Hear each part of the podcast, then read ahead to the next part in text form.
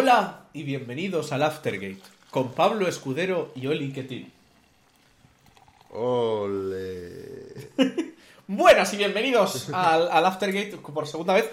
Eh, hemos, hemos vuelto, hemos llegado de- después de un draft que ha tenido momentos de infarto y he decidido, ya tengo nombre para este podcast, aunque a lo mejor no sea el oficial, pero el nombre de este podcast es Lo peor y lo mejor del draft 2023 de la NFL en 80 minutos, más o menos. Minuto arriba, minuto abajo. Tengo que ponerte una, una demanda por plagio a nuestro propio canal principal. ¿Qué te parece? ¿Qué Voy te a parece tener- el título? Voy a, voy a tener que hacer un DMCA takedown de este vídeo solamente porque has copiado. Bueno, da igual. Eh, pues. Pues ya ha pasado el draft. Choli. Sí, así ha sido, así, así como un plumazo. Y te adelanto ya un par de cositas, Kuro. Hoy venimos a hablar del draft, de a ver qué, qué equipos se han columpiado, qué equipos no se han columpiado. Venimos a hablar de opciones de quinto año y qué, está, qué ha pasado con, con ese draft de 2020, que fue un tema. Fue un y tema. una cosa más que te adelanto, Kuro. Me he traído hoy un prop y hoy voy a hacer una cosa que prometí hace dos semanas y al final no hice. ¿Qué dos que- o dos semanas? En honor a que ha sido drafteado Will Levis, tengo aquí un plátano. ¡Oh, no! Y eh, cuando yo vea oportuno a lo largo de este podcast, le pegaré un bocado al plátano con la cáscara. ¿Cuándo? Avisado quedas. ¿Cuándo? Pues tendréis que verlo para, para averiguarlo. Eh, antes de, de empezar con nuestras shenanigans habituales y, y, pues que este hombre en algún punto se come un plátano con cáscara, tenemos que ponernos medio serios, o, o serios del todo, eh, Sí. porque eh, salió una noticia ayer, día 1 de mayo, para nosotros, que pues bueno, no, eh, obviamente no podemos cubrir todas las noticias de este estilo, pero cuando nos pilla una así de boca la tenemos que cubrir. Que es que tenemos que en parte dedicar el podcast a tanto Shaquille Barrett, defensive end de, de los Buccaneers, como su familia. Porque el pasado 1 de mayo su hija Araya eh, murió por, eh, por ahogamiento en, en una piscina. Tenía solamente dos años y pues bueno, obviamente noticia horrible para, para Shaq Barrett y para, para su familia, como he dicho. Esperemos que lo puedan superar de la forma más liviana posible dentro de lo imposible, que yo creo que es superar un tema de este estilo. Pero sí que es verdad que eso, cuando nos, cuando nos encontramos una noticia así de repente, pues no nos gusta ignorarla. Así que, así que eso. Ahora sin ser para nada awkward ni nada, Choli, ¿qué tal, ¿qué tal tu semana? Pues la verdad, eh, bastante, bastante decente. He tenido un puente muy agradable. La verdad, ha caído el diluvio universal en Murcia dos veces. Eh, justo el fin de semana en el que se celebra, irónicamente, el festival llamado Warm Up. y, y la verdad es que contento de haber estado en casa en el momento del primero y del segundo estar haber, haber podido volver en un momento así de tal baja, pero la verdad una semana decente, echando un vistazo a las cosas del draft por encima, porque la verdad es que no es una cosa que me interese tantísimo, porque creo que hay mucho, mucho humo, pero ¿tú qué tal? Pues sorprendentemente nos hemos cambiado a la zona en la que vivimos. Aquí hemos estado a 30 grados, medio de picnic, literalmente este, este fin de semana. Eh, y por lo demás, bien, o sea, tú dices que no prestas atención al draft porque es mucho humo. Yo te digo que estoy muy contento porque mientras que tú no les prestabas atención, los Colts hemos hecho uno de los mejores drafts de toda la NFL y hemos drafteado a nuestro quarterback de futuro, futuro Hall of Famer, 7 veces MVP, 14 veces ganador de la Super Bowl, 23 veces Pro Bowler en solo 10 temporadas que va a jugar, Anthony Richardson. Yo solo te puedo decir una cosa de mi draft. Sweet Home Alabama. ¿Por qué Alabama si habéis drafteado a la mitad de los Georgia Bulldogs? Porque, no sé. Me, me- me sonaba que, que Jorge estaba en Alabama, pero. La próxima vez déjame a mí los temas de geografía americana porque Oh, se no. te dan... Se, te da- Se, te me da dan fatal. poco- ¡Uy! se te da un Madre poco mía. Eh, he, tenido, he tenido una vivencia esta semana, tengo que contarlo antes de que avancemos. Ah, a ver, dime. Eh, oye, he tenido un encuentro esta semana, por, por una razón del destino y de mi trabajo, he, he- he presenciado un encuentro entre dos personas americanas. Y hicieron una cosa que, que me dio muchísimo cringe, que era preguntarse si eran del East o el West Coast. Vale. Y no se lo preguntaron de una manera especialmente normal, sino que hizo una, le dijo, ¿East Coast o West Coast? El este mola más, el oeste mola más. Y yo, la verdad, eh, yo les dije que yo era de- del Cringe Coast porque, porque la verdad es que me estaba dando mucha vergüenza ajena. Para los Pero que bueno. estéis en la versión de audio, que igual podemos aprovechar para responder, para comentarlo al principio de podcast, que siempre nos olvidamos. Nos podéis Sí. escuchar en versión de audio si lo estáis viendo en YouTube, o nos podéis escuchar en versión de vídeo si lo estáis viendo en versión de audio. youtube.com barra arroba el tailgate, o Bien. en iBooks, Spotify, eh, Google Podcast, Apple Podcast, la plataforma de podcast de tu primo. Estamos en todas ellas, como el tailgate. Así que, eso. Que semana tras semana hay gente que se sorprende en la versión de YouTube de que tenemos versión audio. Sí, las tenemos. Eh, Para los, estamos de la, ver- aquí. para los de la versión de audio, Ch- eh, Choli ha hecho la típica W con la mano y la E con la mano de el este mola más, el este mola más. Si habéis visto al, al IG, pues eso ha hecho. Pero lo presencié en directo y la verdad es que me dio muchísima vergüenza Me, ajena. me o sea, sorprende que no se preguntasen directamente de dónde son y se respondiesen con el estado, porque eso es lo que suelen hacer los americanos. O sea, ¿tú de dónde eres? Yo soy de, de- de Wyoming. Déjame ubicar Wyoming en el mapa, espera. Pero bueno, Pero a ver, a, a ver, en este caso era fácil porque eran de Philly y de Los Ángeles. Entonces no eran, no eran como zonas muy en plan, ¿de qué Springfield eres? ¿Sabes? O sea, era vale, más bien... vale, entonces está, está fácil. Pero bueno, vamos, te voy a lanzar el, el trivia de esta semana. Que bueno, me imagino que has estado prestando atención al draft, ¿verdad, Kuru? Sí, Vale, pues esta pregunta te resultará sencilla. Que, mm, bien es sabido por todo el mundo que ha prestado algo de atención a este draft que los Patriots tomaron la decisión que puede ser considerada cuestionable de draftear tanto un kicker como un punter. O no, me va a preguntar cuántos special teamers se draftearon. Fuck. La, res- la pregunta es correcta. ¿Cuántos special teamers se han drafteado en, en esta? Uf. Uf. Uf. Sé En que mínimo tres. Sé que, sé que mínimo tres. Porque los 49 también draftaron un kicker. En tercera ronda. Con su segunda elección. San Francisco, ¿qué hacéis? Pero bueno. Buena eh, pregunta. Hostia, no tengo ni puta idea. Porque se draftearon todos, salvo el de los 49ers, en el día 3. Yo al día 3 no le presto atención. O sea, yo el día, del día 3 sé lo que escogimos los Colts y ya está. Y si me preguntas ahora que te los liste de, de tal, no te lo sé decir. Pues tienes que dar una cifra. que- Voy a decir. No quiero. Hazme la rima. 5. Por el... Em, y la respuesta es... Voy, voy a bajar a- en Wikipedia a ver si he acertado. Es incorrecta. La Vaya. respuesta total fueron 6 special teamers, 3 kickers y 3 panthers. Mierda. Est- estuviste a punto de lograrlo, pero te quedaste un poco al borde. Pues como dato curioso, este a año se- seis, ¿eh? Estuve a esto a uno, concretamente. Pero. Co- como dato curioso, este año se han drafteado en primera ronda menos jugadores de ataque que de defensa por uno. Pero a partir de ahí, al final, acabaron siendo 130 jugadores de ataque, 123 de defensa y 6 de special teams. Que la verdad es que es un número alto para special teams que muchas veces no se draftea prácticamente ninguno hasta ya coger a alguien undrafted y ya está. Sí, eh, la, la repartición de Special Teamers: uno en ronda 3, uno en ronda 4, tres en ronda 6 y uno en, en ronda 7. Eh, y bueno, por lo demás, eh, la defensa realmente mm, dominó al principio. O sea, al final del tercer día ganaban, al, al final del segundo día, perdón, ganaban por uno en picks, creo.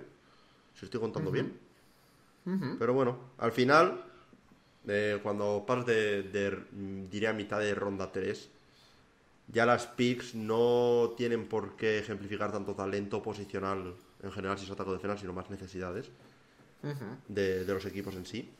Así que, pues bueno, está interesante ver cómo, cómo acaba la cosa. Em, entonces, hoy el plan. Vamos a hablar un poquito sobre qué nos ha parecido el draft, como decíamos antes. Vamos a hablar un poquito sobre las opciones de quinto año. Em, ¿Y qué te parece, Choli, si vamos un poco... ¿Quieres ir pick a pick por primera ronda? ¿Quieres ir en general? ¿Cómo quieres? No, mira, yo, yo tengo, tengo la estrategia hecha ya muy, muy como a mí me gusta, que es ir por equipos. Ok. ¿Vale? En vez de ir a pick. Pick a pick, que creo que es un poco ya darle vueltas un poquito a lo mismo. Creo que si vamos por equipos, comentaremos por encima al final las de primera ronda, sí o sí, porque van a estar ahí en los equipos. Y mi idea es un poco, pues, darle pues una nota más o menos al equipo. No una nota loquísima, ¿sabes? En plan, simplemente vamos a darle un suspenso un aprobado. Por, dar, por hacerlo fácil, por no tampoco meternos en... ¿Vale? Eh, en aprobado entra todo, desde un ok, es un 5 hasta un el mejor draft de la liga. Sí. En suspenso entra todo lo que sea niño. niño, ¿qué ha pasado? Hazlo mirar. Yo la verdad, voy, a decirlo ya antemano. No sé cuántos suspensos voy a poner, pero no van a ser pocos. perdón, van a ser pocos. Sí, la verdad es que, a ver, también es verdad que al final es muy difícil saber ahora mismo qué, puede pasar en, el futuro con, todas estas picks. Pero sí que es verdad que parece que la mayoría de equipos han sido. han jugado con cabeza dentro de las opciones que tenía. Aunque hay, hay algunos que son un poco decepciones gordas. Pero bueno, ¿cómo quieres que, lo ordenemos? ¿Alfabético? ¿Por divisiones? Eh, yo suelo ordenar alfabético, pero como prefieras. Me da exactamente Vale, pues empezamos por los Arizona Cardinals, si te parece. A ver, los Arizona Cardinals. Eh, la verdad es que tenían agujeros por todos lados. Sí. no, no nos vamos a engañar. En verdad, pocas picks hay que me parezcan malas. Porque, a ver, lo piensas. Primera ronda, Paris Johnson Jr. Línea ofensiva. Nunca va mal draftear al, posiblemente mejor tackle de la clase. Yo partiría un poco de que la primera buena decisión que hicieron fue bajar del 3. Cierto. eso, eh, primera buena decisión. Y no solo bajar del, 3, sino bajar del 3 llevándose. Una primera para el año que viene. Una primera para el año que viene bien rica. Eh, fue concretamente. Eh, bueno, claro, tuvieron que hacer un trade up luego, porque hicieron un trade down al 12, pero luego hicieron un trade up al, al 6. claro, es que consiguieron una primera bajando al 12, pero luego subieron al 6, dando solamente la 12 que habían recibido, la 34 y la 168 dentro de este draft. O sea, una de primera, una de segunda y una de quinta. Y la 168 luego, la recuperaron, no sé exactamente cómo, pero... 37 trades, probablemente. Em, pero es eso. O sea, al final, A ver, está, claro que necesitaban... bajas, tres, puestos y ganas una primera ronda, básicamente. Sí, yo creo, que, yo creo que fue una buena decisión. Lo bueno es que cuando estás ahí en el 3, bajar al 6 se saca mucho más que bajando del... De, o sea, como llegar a ese 6 puede sacar mucho más de lo que sacaría un equipo a lo mejor que, va del 30 al 20. Y sobre todo teniendo en cuenta cómo, se estructuró este draft, que realmente lo piensas, tres de esas cinco picks que hubo delante de los Cardinals fueron quarterbacks, que es algo que no necesitan los Cardinals. sí, bueno, en, la 139 cogieron ahí un tío a ver si, a ver si eh, Clayton Tune, vale, muy bien. Eh, primera vez que escucho el nombre, el nombre, el, hombre de, el nombre de este hombre. Estoy borracho, ¿qué quieres que te diga?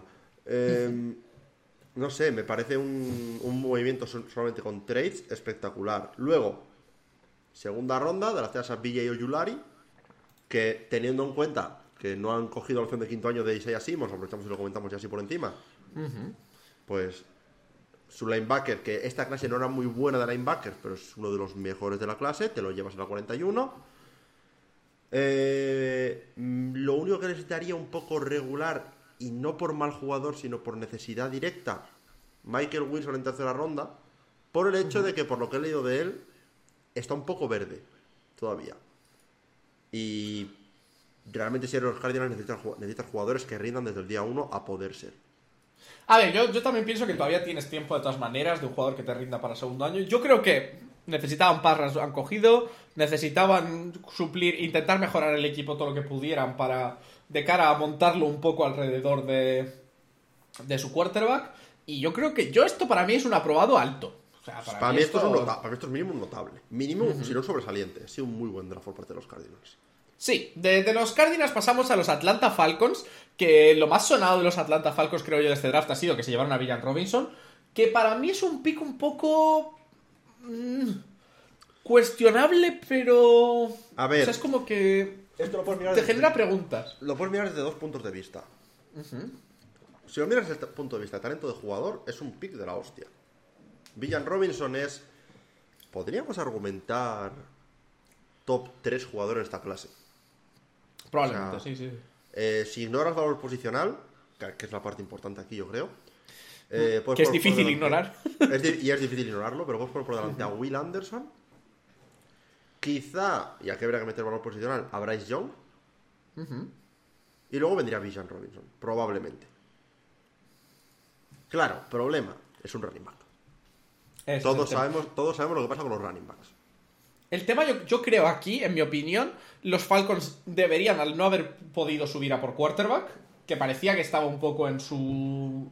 En su tejado, un poco, intentar subir a por quarterback, al no poder subir, yo, en mi opinión, deberían haber bajado un poco, haber caído un poco y haber tenido alguna pick más, en vez ¿Cuál? de llevarse a Villan Robinson. Claro, porque Pero- si lo miras, lo miras y los Falcons tampoco tienen tantas picks. Han hecho seis. Han hecho Han seis, han hecho seis, han hecho seis y fue primera, segunda, tercera y cuarta. Todas, Y séptima, las, todas, séptima. todas la suya, salvo la de segunda ronda que la recibieron de, India- de Las Vegas a través de Indianapolis. Y luego dos séptimas, la 2.24 y la 2.25. O sea, no me parece tal. Sí, te llevas a Matthew Bergeron, que me parece un buen guard. En una clase que no tenía muchísimos guards top, te llevas un buen guard. Dermataco Podcast. Villan es una buena pick, pero es que para mí, son un equipo ya era capaz de producir Ok, mucho a nivel de juego de carrera. Sí, sí, sí, totalmente. A ver, yo, yo la verdad es que pienso aún así que, que son un equipo que no han hecho malas selecciones fuera de, de pensar, vale, como valor posicional en el 8 un running back, me. Pero ¿qué, qué se hubieran llevado si no en el 8? Un trade down. Es que para Sí, mí, es eso, pero, pero a lo mejor no lo tenían. o- A lo mejor lo han intentado y no lo tenían, que ese es el tema.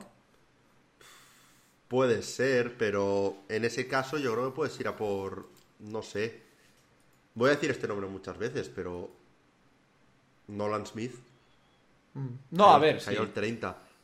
Tiene, tienes jugadores. En un equipo como, como estás, puedes ir a por Jackson Smith, eh, Smith en Jigba.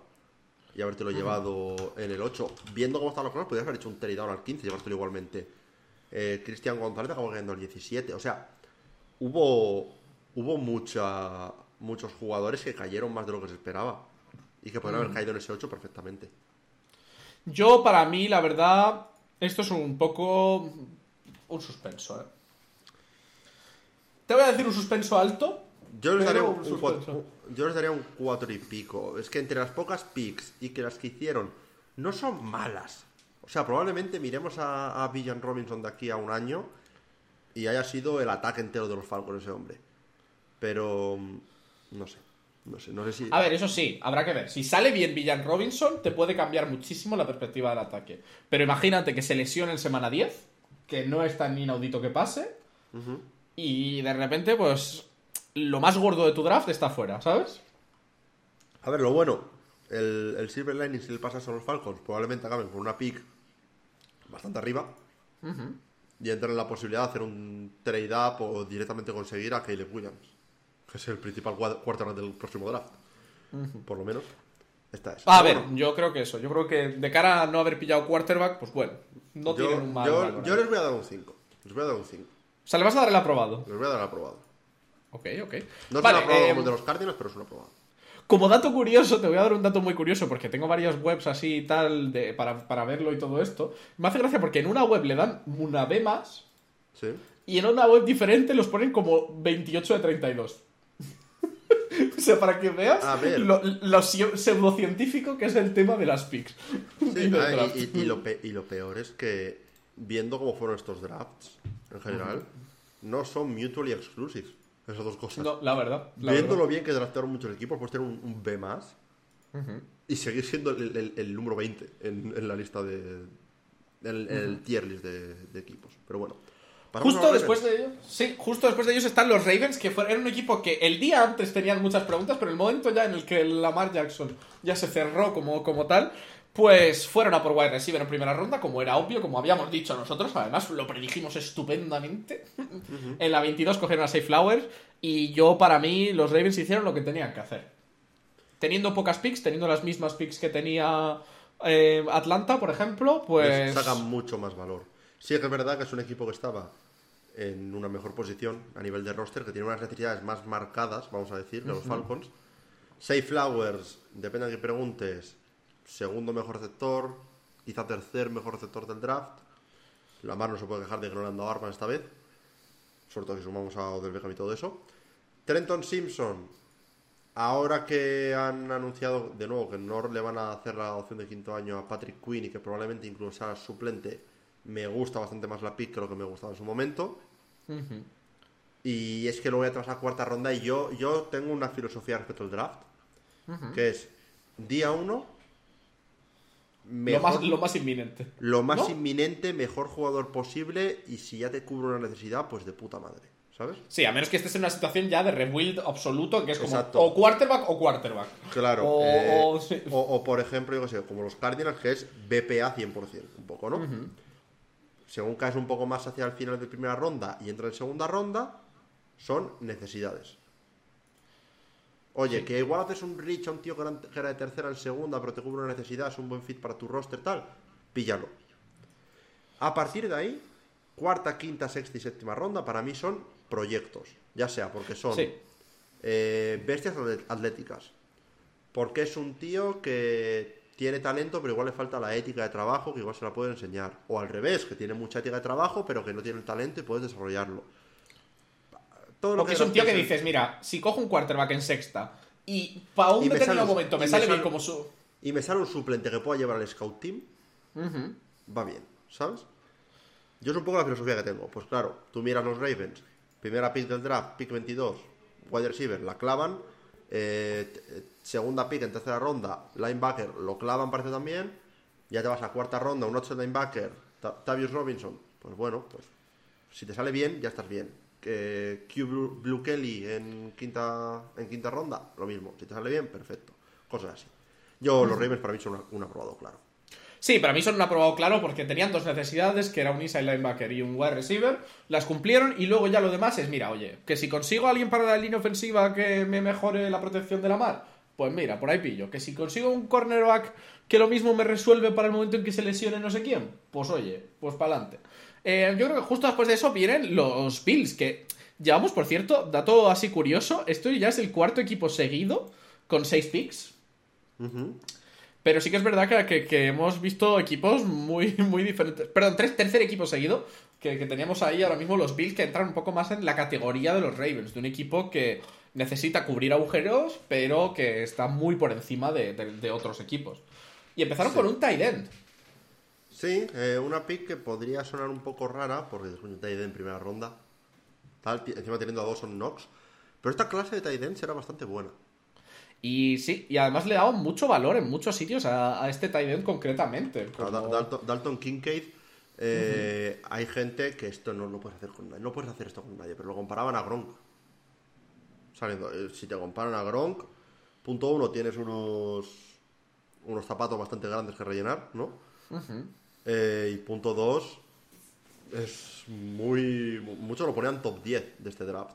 ¿Motivo por el que lo draftean? Y encima con un trade up.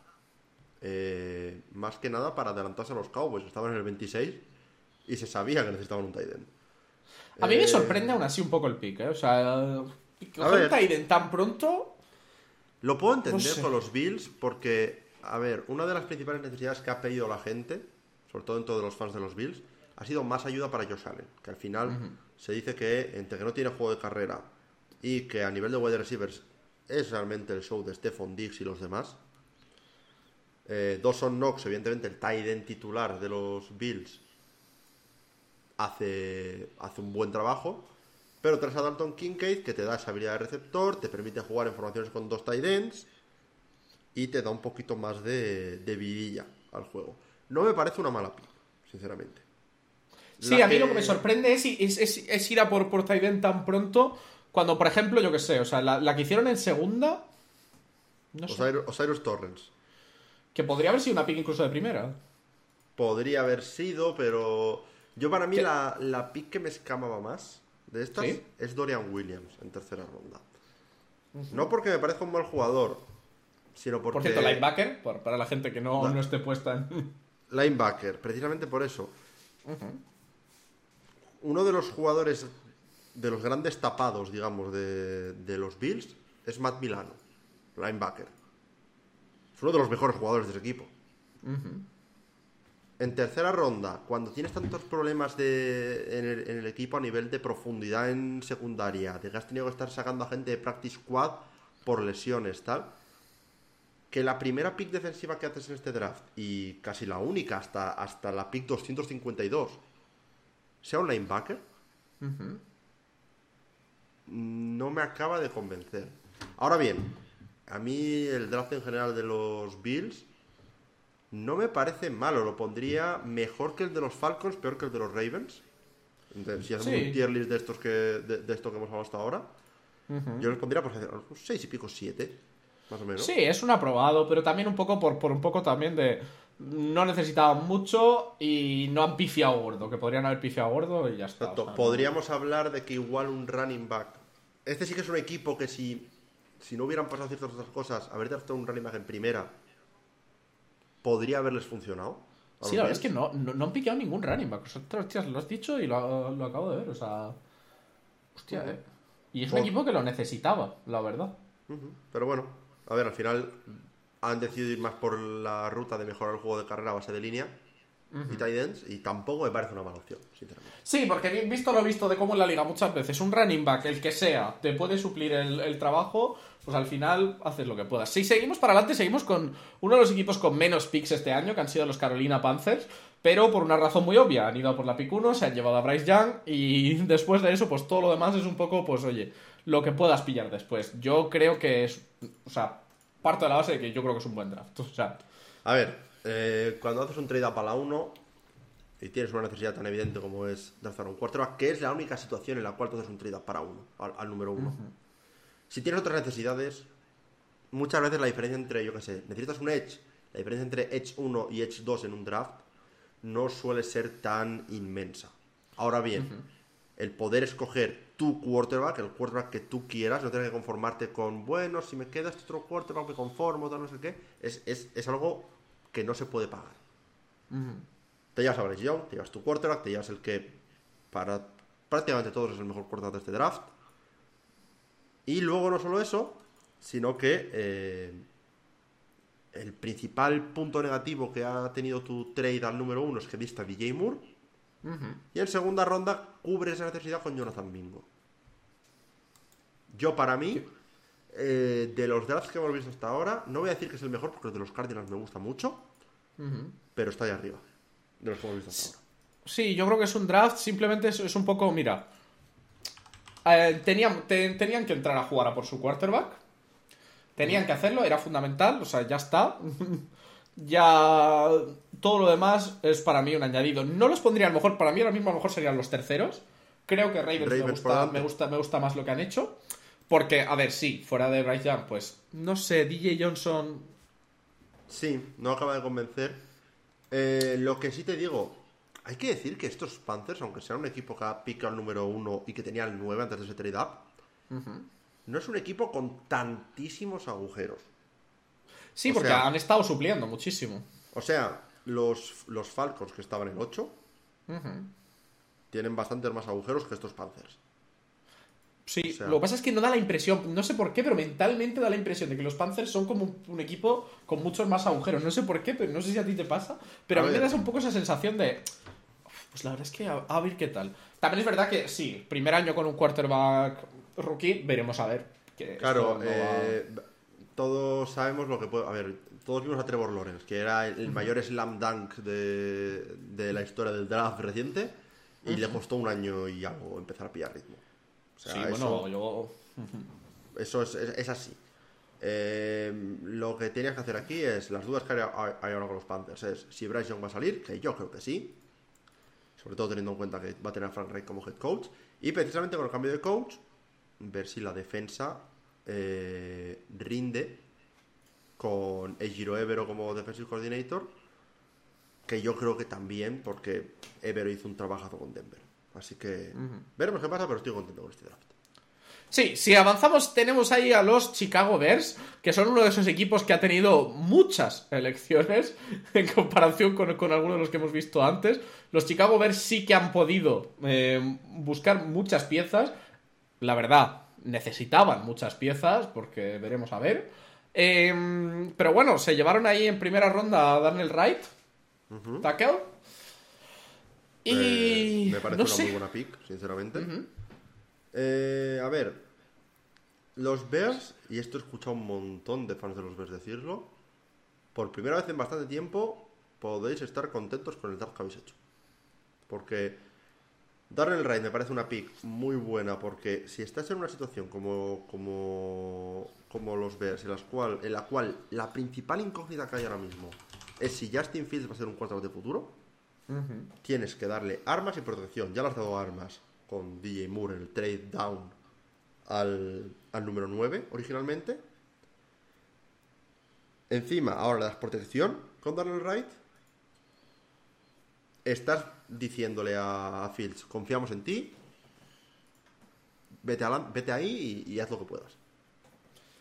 Me parece lo mejor que puedes hacer. Sí, han, han suplido muchas carencias que tenían en defensa. Me parece que, que han, hecho, han hecho lo que tenían que hacer. Todo, todo depende ahora de veremos a ver cómo performea Fields. Que yo, la verdad, tengo más dudas que mucha gente. O sea, hay mucha gente que. que- no sé, está muy a bordo de, de la filneta. pero yo no lo he visto pasar a un nivel que yo diga: Este es el quarterback Yo, que. yo creo que, yo creo futuro". que nos tiene que demostrar como pasado. Todo el mundo sabe que tiene esa habilidad de dual threat. Ahora necesitamos que la dual threat sea realmente dual, ¿sabes? La threat de la carrera la tiene, pero la de pase todavía no la, no la ha desarrollado. Yo si tuviera que dar un punto negativo a este draft, lo comenté en el vídeo que hice, si tienes la pick número uno en el draft, tienes muchos huecos que cubrir. Eso es un hecho. ¿Por qué demonios drafteas dos defensive tackles en 11 picks? O sea, no me parece que fuese una necesidad, una necesidad tan grave defensive tackle dentro de los Bears como para decir, no, no. Tenemos cuatro picks en el top 64. Vamos a usar dos en, un defensive, en defensive tackles. Sí. A ver, yo, yo qué sé, yo creo que es un buen draft principalmente por volumen. Sí. Eh, a nivel de, vale, son 10 picks. Para un equipo que estaba bastante en la mierda, pues 10 picks te deberían poder calmar, a- o sea, deberían poder solucionar cosas para cualquier equipo. Y de hecho, si miras, hay variedad de posiciones, es un poco, pues. eh, han cogido tres defensive tackles, porque, ¿por qué no? Pero aún así es como que eso, como que, bueno, pues al final por volumen yo les doy un, les doy un aprobado alto. Sí, sí. Eh, y si continuamos, eh, pa- pasaremos a los Cincinnati Bengals, que es un equipo que para lo bien que les ha ido este año, tener 8 picks es un punto Ujú. Peligroso, la verdad. Empezamos ahí con... En primera ronda se llevaron a Miles Murphy. Eh, ¿Qué te parece, Kuru? A ver, eh, sinceramente el draft de los Bengals me ha gustado mucho. Me ha gustado mucho porque al final son un equipo que tenía muchas picks y han ido minuciosamente por necesidades. Saben que el ataque está bien, así que, oye, han drafteado algunos wide receivers más tardíos porque saben que puede que necesiten desarrollar alguno de cara a futuras renovaciones y demás, pero no han centrado sus picks premium en las posiciones. Han ido a pass rush, han ido a secundaria y sobre todo han draftado a Jordan Battle en tercera ronda, que lo dije en el, en el podcast la, la semana pasada. De hecho, les tenía drafteando a Branch en primera ronda yo. ¿Por qué? Porque la marcha de Jesse Bates se va a notar mucho en esta defensa. si, si Jordan Battle no va a ser Jesse Bates, pero si consigue mejorar y darles un safety titular, por lo menos esa, esa baja la van a, a notar menos. Para mí es un, es un draft muy muy bueno este de los Bengals. Sí, la verdad es que es un señor draft y tenerle el lujo de tener con el equipo que llevas 8 picks te da posibilidad de solucionar muchas cosas, muchos de los agujeros que tenían, que al final no se ven tanto porque pues sale bien, funciona, al final las piezas encajan y funciona, pero había huecos en ese equipo, a lo mejor más que en algunos de los equipos top. Había algún hueco más incluso antes de perder a piezas importantes. Sí, eh, más que nada porque no deja de ser un equipo que hasta cierto punto, y no quiero que se malinterprete lo que voy a decir ahora mismo, ha tirado mucho de del trío Burrow, Higgins, eh, Chase en ataque, y con Mixon también metido en el, en el ajo. Han tirado mucho de ese, de ese cuarteto y que ese cuarteto tire del carro. El resto del equipo juega bien, no quiero que se me malinterprete lo que estoy diciendo. Pero tener ese esa cantidad de talento en ataque puede tapar otras deficiencias. Pasa lo mismo más o menos con Josh Allen en los Bills. Tener ese talento hace que se enmascaran algunas deficiencias. Eh, si pasamos al siguiente, tenemos a los Cleveland Browns, que empezaron a picar en tercera ronda. Hablamos aquí, un poco de, a- hablamos aquí un poco de lo contrario a lo que decíamos de los Bengals, ¿no? Que es un equipo que, que rinde tan bien y tiene tantas picks. Los Browns Sí. tenían picks, o sea, tienen un 2, 3, ¿Tiene siete? ¿Son siete? 7, pero empezaron en la 74 a piquear. Cuando los, cuando los Bears antes llevaban ya 4 picks, lo- los Browns hicieron su primera. ¿no? A ver, A ver, Ah. yo dentro de lo que tenían, no lo han hecho del todo mal, pero el problema es que ¿qué valor puedes sacar? ¿cómo tienes eso? O sea, el problema es cómo tienes eso estando donde estás. O sea, me refiero. ¿Esto, esto es lo que tienes? Eh, y piénsalo, estás en una AFC North que es peligrosa. Eh, O sea, sí. O sea, partías ya está, sobre todo después de la renovación de la mar, partías en esta división como el peor equipo y eras el que menos picks tenía. Y por ende, el que peor draft ha hecho. A nivel de... Ya, a diferencia del de, el valor que tengan estas picks con respecto a cuando fueron drafteados, a nivel de mejorar el equipo de aquí a septiembre cuando empieza la temporada, los Browns tienen, sin ningún tipo de duda, el peor draft del- de la división. Justo cuando además comparas con el otro equipo malo de la división y han hecho uno de los mejores drafts Los del año. Los Steelers, y malo va entre comillas, porque los Steelers nunca los puedes descontar. Sí, pero Claro. contando, pensando que los, que los Bengals y los Ravens están en otra liga. Sí, eso sí, ahora mismo sí. Claro, ahora está el tema de. Es cuando pones en contexto el, el, el trade de Deshaun Watson. Porque Deshaun Watson ha sido la pick de primera ronda de los Browns el año pasado, la pick de primera ronda de los Browns este año y la pick de primera ronda de los Browns el año que viene. Dime tú si de momento con los. de siete- momento, mal, siete- ¿eh? 6-7 partidos jugó esta temporada, me parece. Si con esos 6-7 partidos, te ha valido la pena de momento. Súbale luego encima el contrato.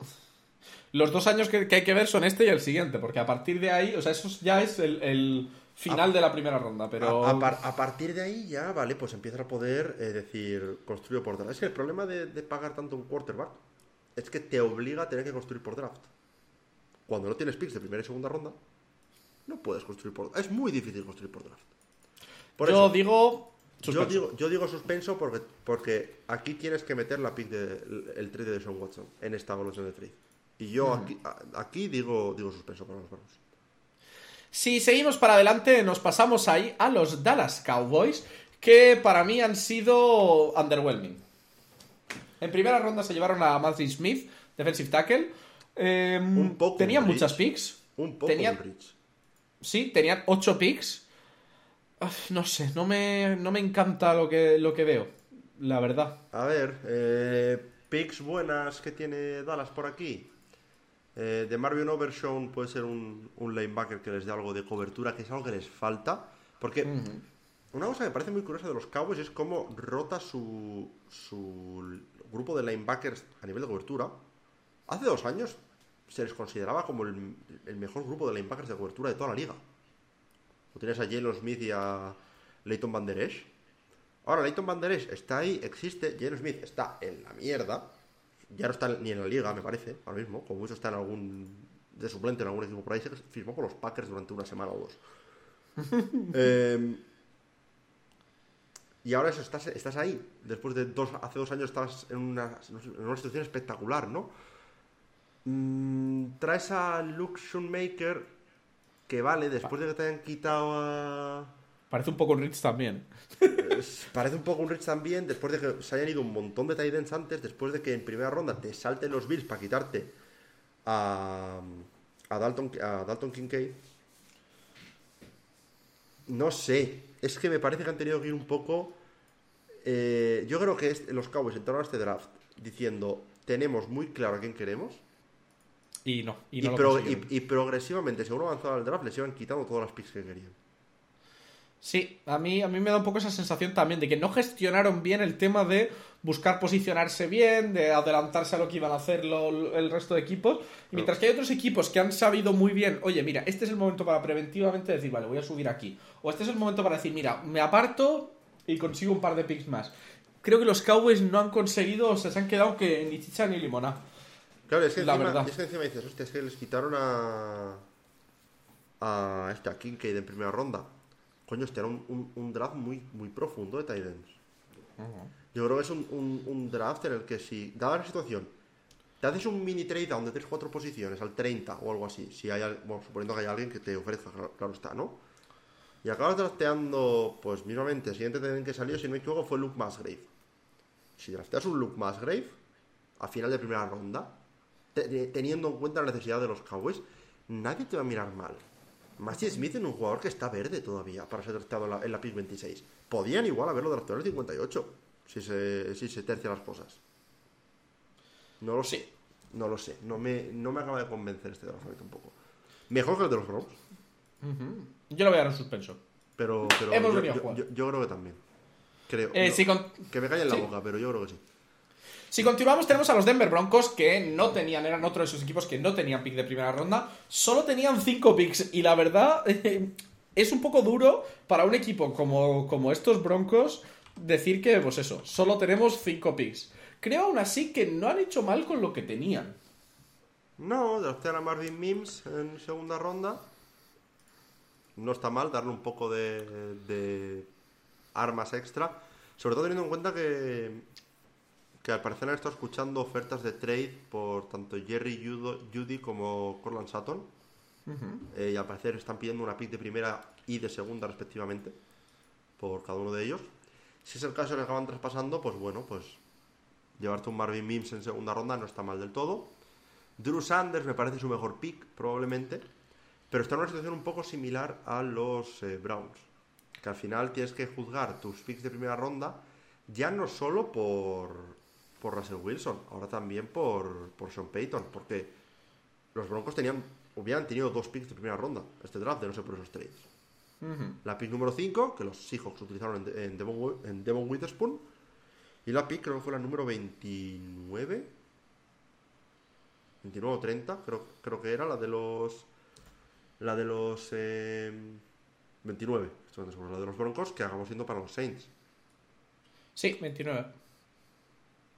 Y es que te diga, pierdes dos pies de primera ronda por un quarterback que ha dejado mucho que desear este año, que ha llevado literalmente el peor ataque de la liga, y que has tenido que traspasar otra primera ronda para conseguir a un a un head coach a ver si lo arregla.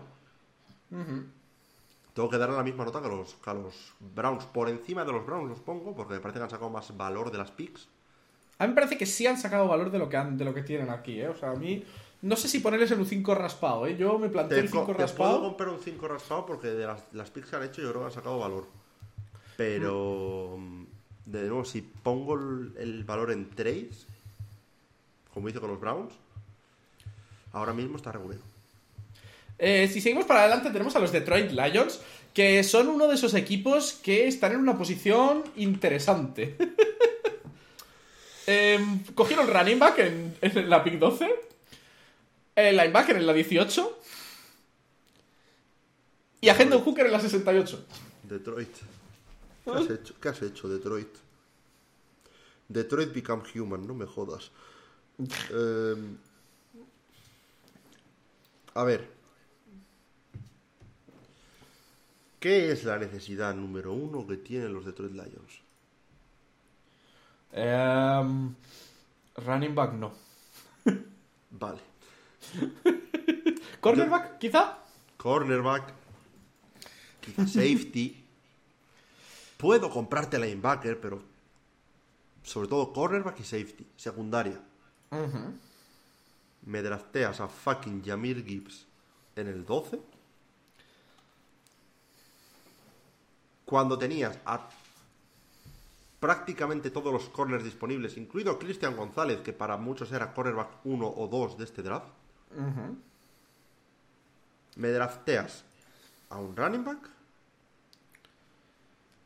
Y es que luego encima, con todos tus cojones morenos, me drafteas un linebacker en una clase conocida por ser pobre en linebackers. En la 18. Tienes dos picks de primera ronda para cambiar completamente una franquicia que estuvo a literalmente un partido de meterse en playoffs después de dar pena durante los últimos cinco años. O más, pero mínimo cinco años, que llevan sin entrar en playoffs. Y me draftas un running back y un linebacker. A ver. Luego. no, no ha sido. Luego el resto del draft lo clavaron. Se llevan a Brian Branch en el, el 45, se llevan a Brian Branch, que es un- una mega pick. Sam Laporta de, de Taiden. Ah, mira, no había sido. No había sido más había sido Sam Laporta. Vale. De Taiden en el 34 me parece una muy buena pick. Sobre todo teniendo en cuenta que. que era una necesidad en el equipo la posición de Taiden. Hendon Hooker en el 68 es una pick que me hace gracia. ¿Sabes? Porque dices, a ver. Eh, no, a ver. El si- tema es en qué situación va a jugar Hendon Hooker, porque, o sea, yo ahora me planteo, vale, Hendon Hooker ahora mismo lo pones detrás de Jarekov, vale, bien. El tema es, acabas de anunciar que quieres renovar a Goff y que Pero las es que charlas ya- están en plan bien. pero tu ya- equipo funciona con Goff. Ya para mí no es esto, es que. Has, has drafteado a, a Hendon Hooker, ¿no? Sí. Ah, el que tiene la rodilla, ese es el que tiene la rodilla Eh, es que sin, bien- sin- bien- sin- bien- bien. sin cartílago. No, no, no, no, ese, ese Ah. es eh, Spears, lo que es, el, el running back que draftearon los. Los Titans. Llegaremos a esa pick. Sí, sí, sí, vale, vale, Em, perdón. A ver, tú sabes en que. Tú sabes que cuando draftas un quarterback joven, draftas un quarterback para sentarte detrás de un veterano, que, oye, Jared Goff ya es de 2016 en la liga. ¿Sabes? Lleva sus buenos 7 años. Normalmente es porque eres un tío joven, quieres que aprenda un par de años detrás de tu veterano, mandas al veterano dado por culo y luego pones a titular a- al, al quarterback nuevo, ¿no? Eh, Hendon Hooker tiene 25 años. Oh. Hendon Hooker nació el 13 de enero de 1998. Oh. Jared Goff nació el 14 de octubre de 1994. Tiene 28 años. Oh. Hay 3 años y medio, de- ni siquiera medio, 3 años y 3 meses de diferencia. Hostias. Regular, ¿no? Digamos. O sea, yo es que aquí tengo una mezcla de picks que me parecen de las mejores del draft. Como son Brian Branch en el 45, es un robo. Pero es que luego me hacen esto. Me drafteas a Jamir Gibbs en el 12. Que si te hubiera caído Villan y draftas a Villan, lo entiendo. Lo entiendo para estos Lions, draftear a Villan Robinson en, el, en el 12, si les cae. Pero no les cayó. Y si tanto querías un, un running back, ¿por qué coño haces un trade down con los Cardinals? Para conseguir una pick 34 y una, y una pick de. O sea, es que han conseguido. En el trade down con los, con los Cardinals. Consiguieron. Déjame buscarlo exactamente. Aquí está. Consiguieron. Una primera, una la, la pick 12, 34 y 168. Si tanto querías un running back, olvídate de la 34 o la 168, draftea a Villan ahí. Y habría debate, pero sería más entendible. Pero no, me drafteas un running back en el 12, Jamir Gibbs, que vale, sí, rendirá lo que quieras. Pero no es lo que necesita este equipo. Y es que luego me, me drafteas a Hendon Hooker, que está, viene de lesión, tiene, tiene 25 años, está a punto de, de- de ir a por su tarjeta de la Seguridad Social para la jubilación. Para ser suplente. No sé, no, no, no entiendo. Voy a darles un. Voy a darles un, O sea- un 5. Porque el segundo Sí, día me gustó. por- El, el segundo día, salvo por Hendon Hooker, me gustó mucho. Pero voy a darles un cinco. Igual, igual iba, iba cada día una persona diferente a cargarse. Plan, El primer día, mm, José Alberto, te toca a ti. Segundo día, venga, mandamos a alguien de verdad. No sé, yo, yo, yo este, este draft es, es el, posiblemente el que más me ha cabreado, ¿eh? Porque yo tenía muchas esperanzas puestas en los Lions en este draft. Hablando de drafts curiosos, yo creo que podemos pasar al siguiente draft, que es el draft de los Green Bay Packers. eh, que tenían todas las picks. O sea, de, de ronda de ronda 5 en adelante tenían todas. No, perdón, ya llegarás a los, ya llegarás a los Colts. Para ver las picks de ronda 5 adelante. Pero sí, tenían un total de 13 picks. Y muy al estilo Packer, en vez de empezar por un, un wide receiver o algo así, o un playmaker ahí interesante, fueron directos a por un defensor ahí que puede ser potente. Lucas Van Ness. Eh, pick made in Packers. Necesitas un wide receiver, necesitas un defensive end, pero es un jugador que yo creo que va a rendir muy bien. Así que no me puedo quejar mucho de esa pick. Y luego dos tight ends en segunda ronda. O sea, perdón, un tight end en segunda, un tight end en tercera.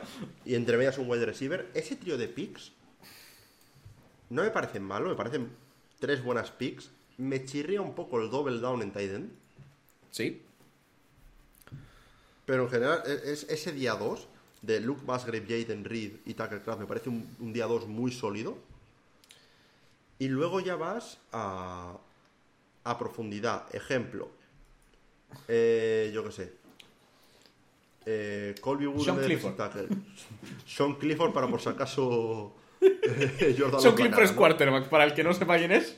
Eh, Clifford. em, La, la que sí que me chirría un poco, al parecer, por lo que me ha contado Seirok, y déjame, tengo, tengo el WhatsApp de Seirok eh, de- después de esta pick, de la de, la de, la de, la de Anders, a- Anders Carlson Kicker en la, en la pick 207, 207 ronda 6, ¿vale? Sí. Eh, ¿Dónde está esto por aquí? Eh, porque los números de este hombre al parecer son. Son fisnos, ¿eh? Vale. Este es kicker. Drafteado. ¿Vale? Drafteado en sexta ronda. Sexta ronda. 70% de acierto. Si te vas a 40 yardas o más, 50% de acierto.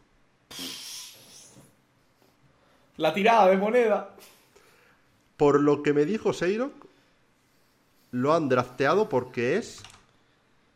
eh, eh, eh. Porque, punto uno, Mason Crosby, el kicker de los Packers, es free agent el año que viene.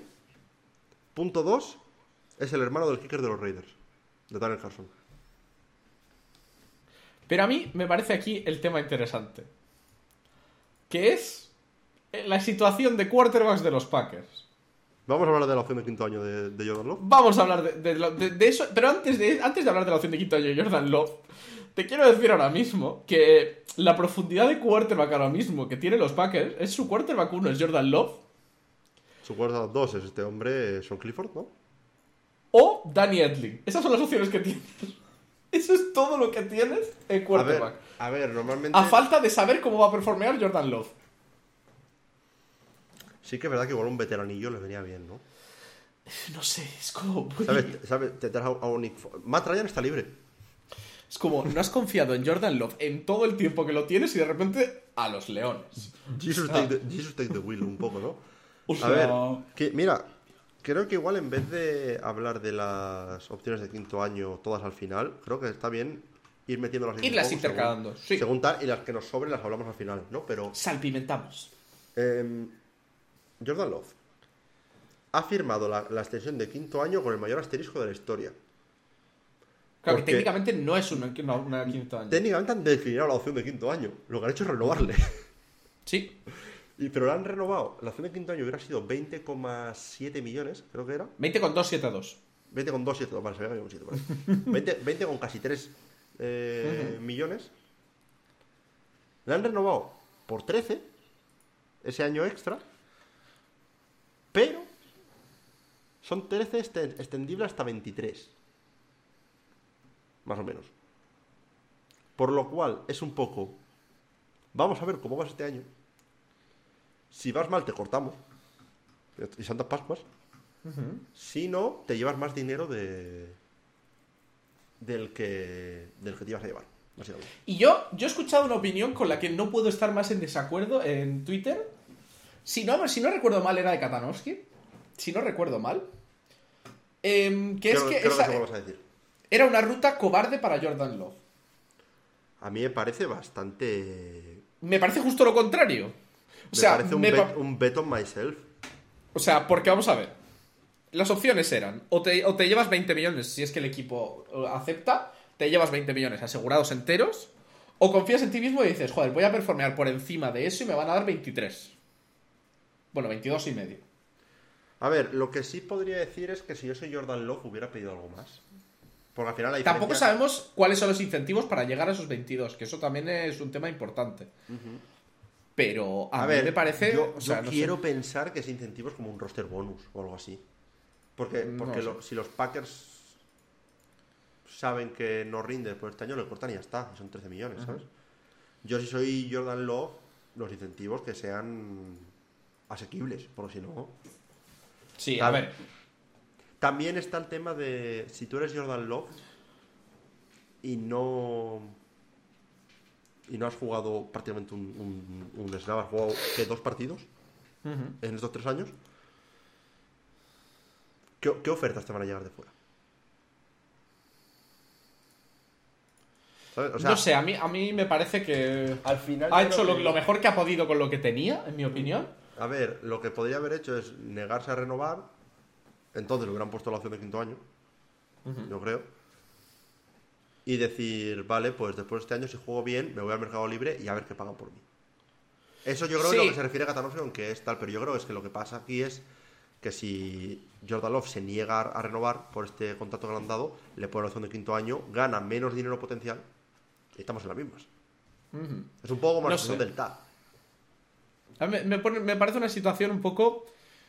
A ver, que pienso que es de, de tener más cabeza, forzarles a que te pongan la opción de quinto año y asegurarte esos 20 millones, pero que en ningún momento consideraría como cobarde la de, la de ir a por, a por incentivos. Sí, vale, estoy de acuerdo contigo. Pero eso, eso pienso yo. Que sí, puedes decir, vale, con más cabeza debería haber hecho otra cosa, pero con más cabeza, no, con- no por cobarde, ¿sabes? Pero bueno, si seguimos para adelante, tenemos a los Houston Texans. Bueno, eh, a los Packers les hubieran aprobado, eh, por cierto. Les daría Sí, un, sí, un sí. notable, de hecho. Sí, yo creo que, yo creo que sí. Además, tenían mucha cosa. Tenían muchas cosas y era difícil equivocarse, yo creo. mu- Mucho. Si seguimos para adelante, tenemos a los Houston Texans que entraron fuerte, dando la sorpresa, diciendo, oye, buenos días, nosotros queremos la 2, nos llevamos a CJ. Stroud, pero es que también queremos la 3. Como no nos llevamos la 1, este año hemos dicho la 2 y la 3. Y yo creo, me gusta que los Texans hayan dicho, prendemos la wea. Pero Han pagado. hay un caveat. Han pagado bien. Hay un caveat, que es el año que viene. Eso. Tú estás apostando aquí a que tú vas a ser un equipo de mitad de tabla para arriba. Porque Por- si no, potencialmente estás regalando una pick top 10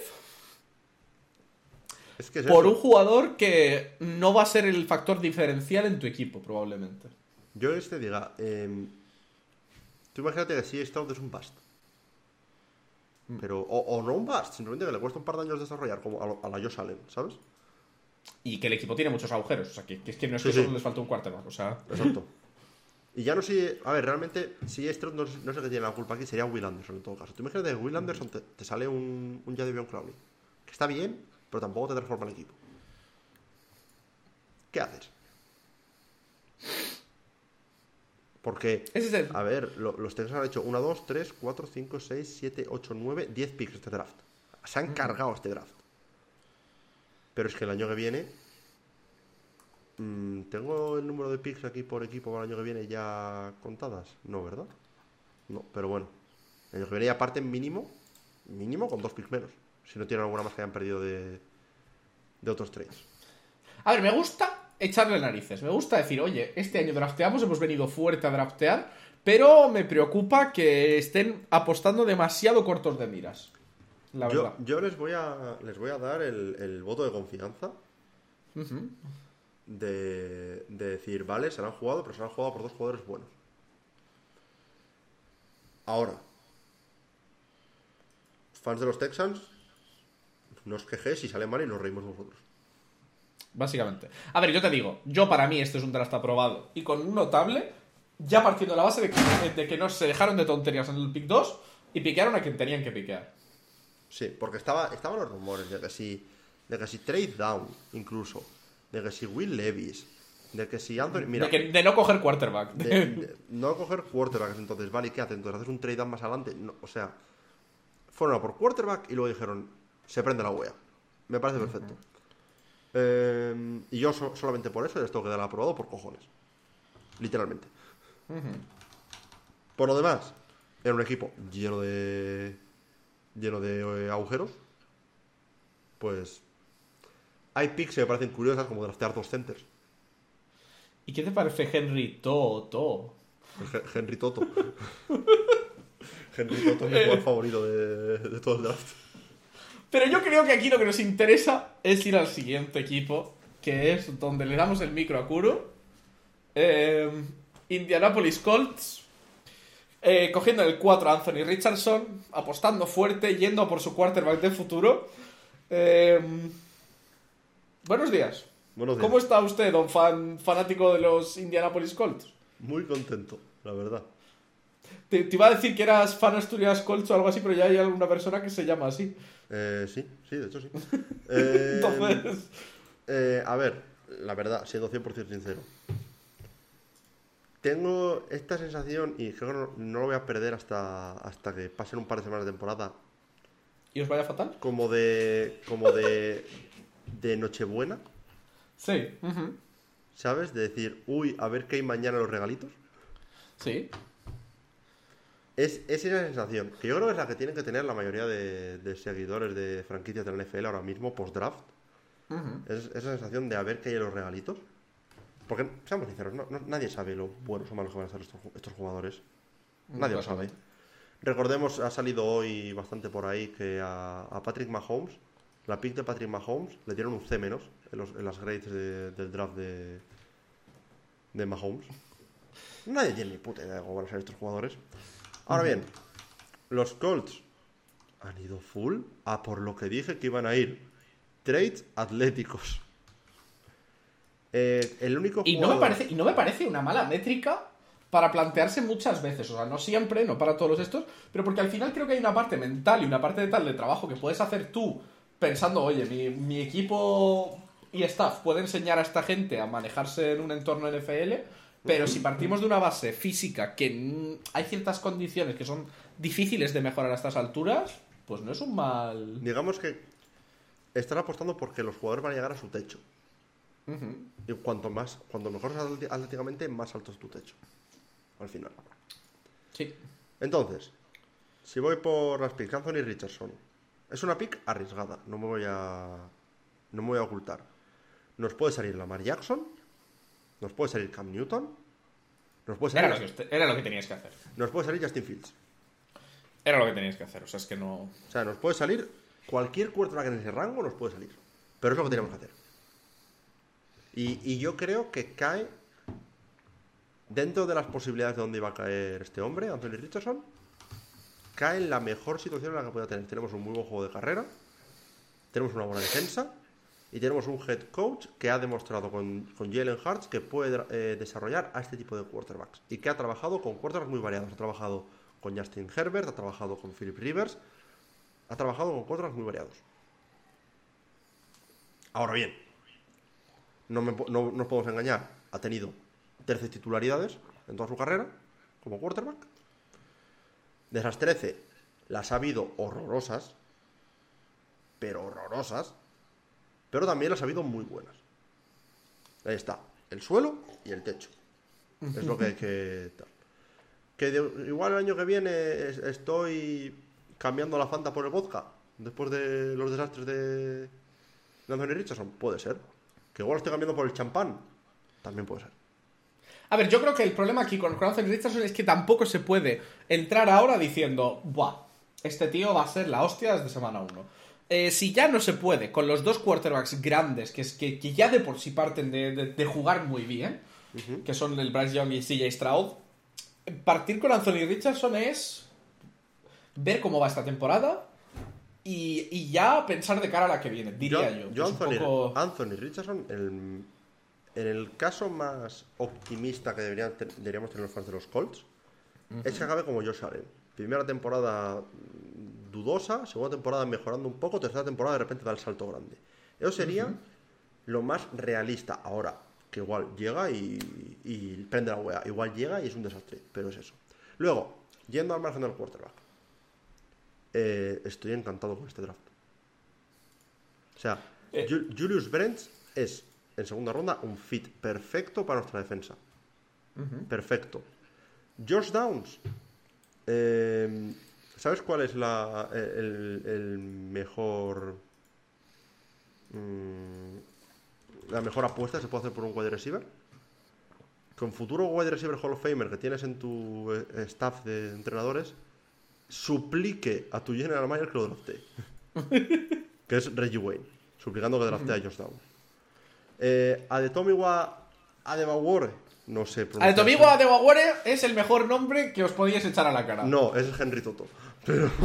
Ya, ya, pero dentro de las opciones que os quedaban. Pensando Eso- que, eso que sí. Henry Toto. Eso sí. Eh, mucha gente dice que es uno de los mejores defensive linemen de este draft. Eh, Darius Rush en quinta ronda me parece un robo.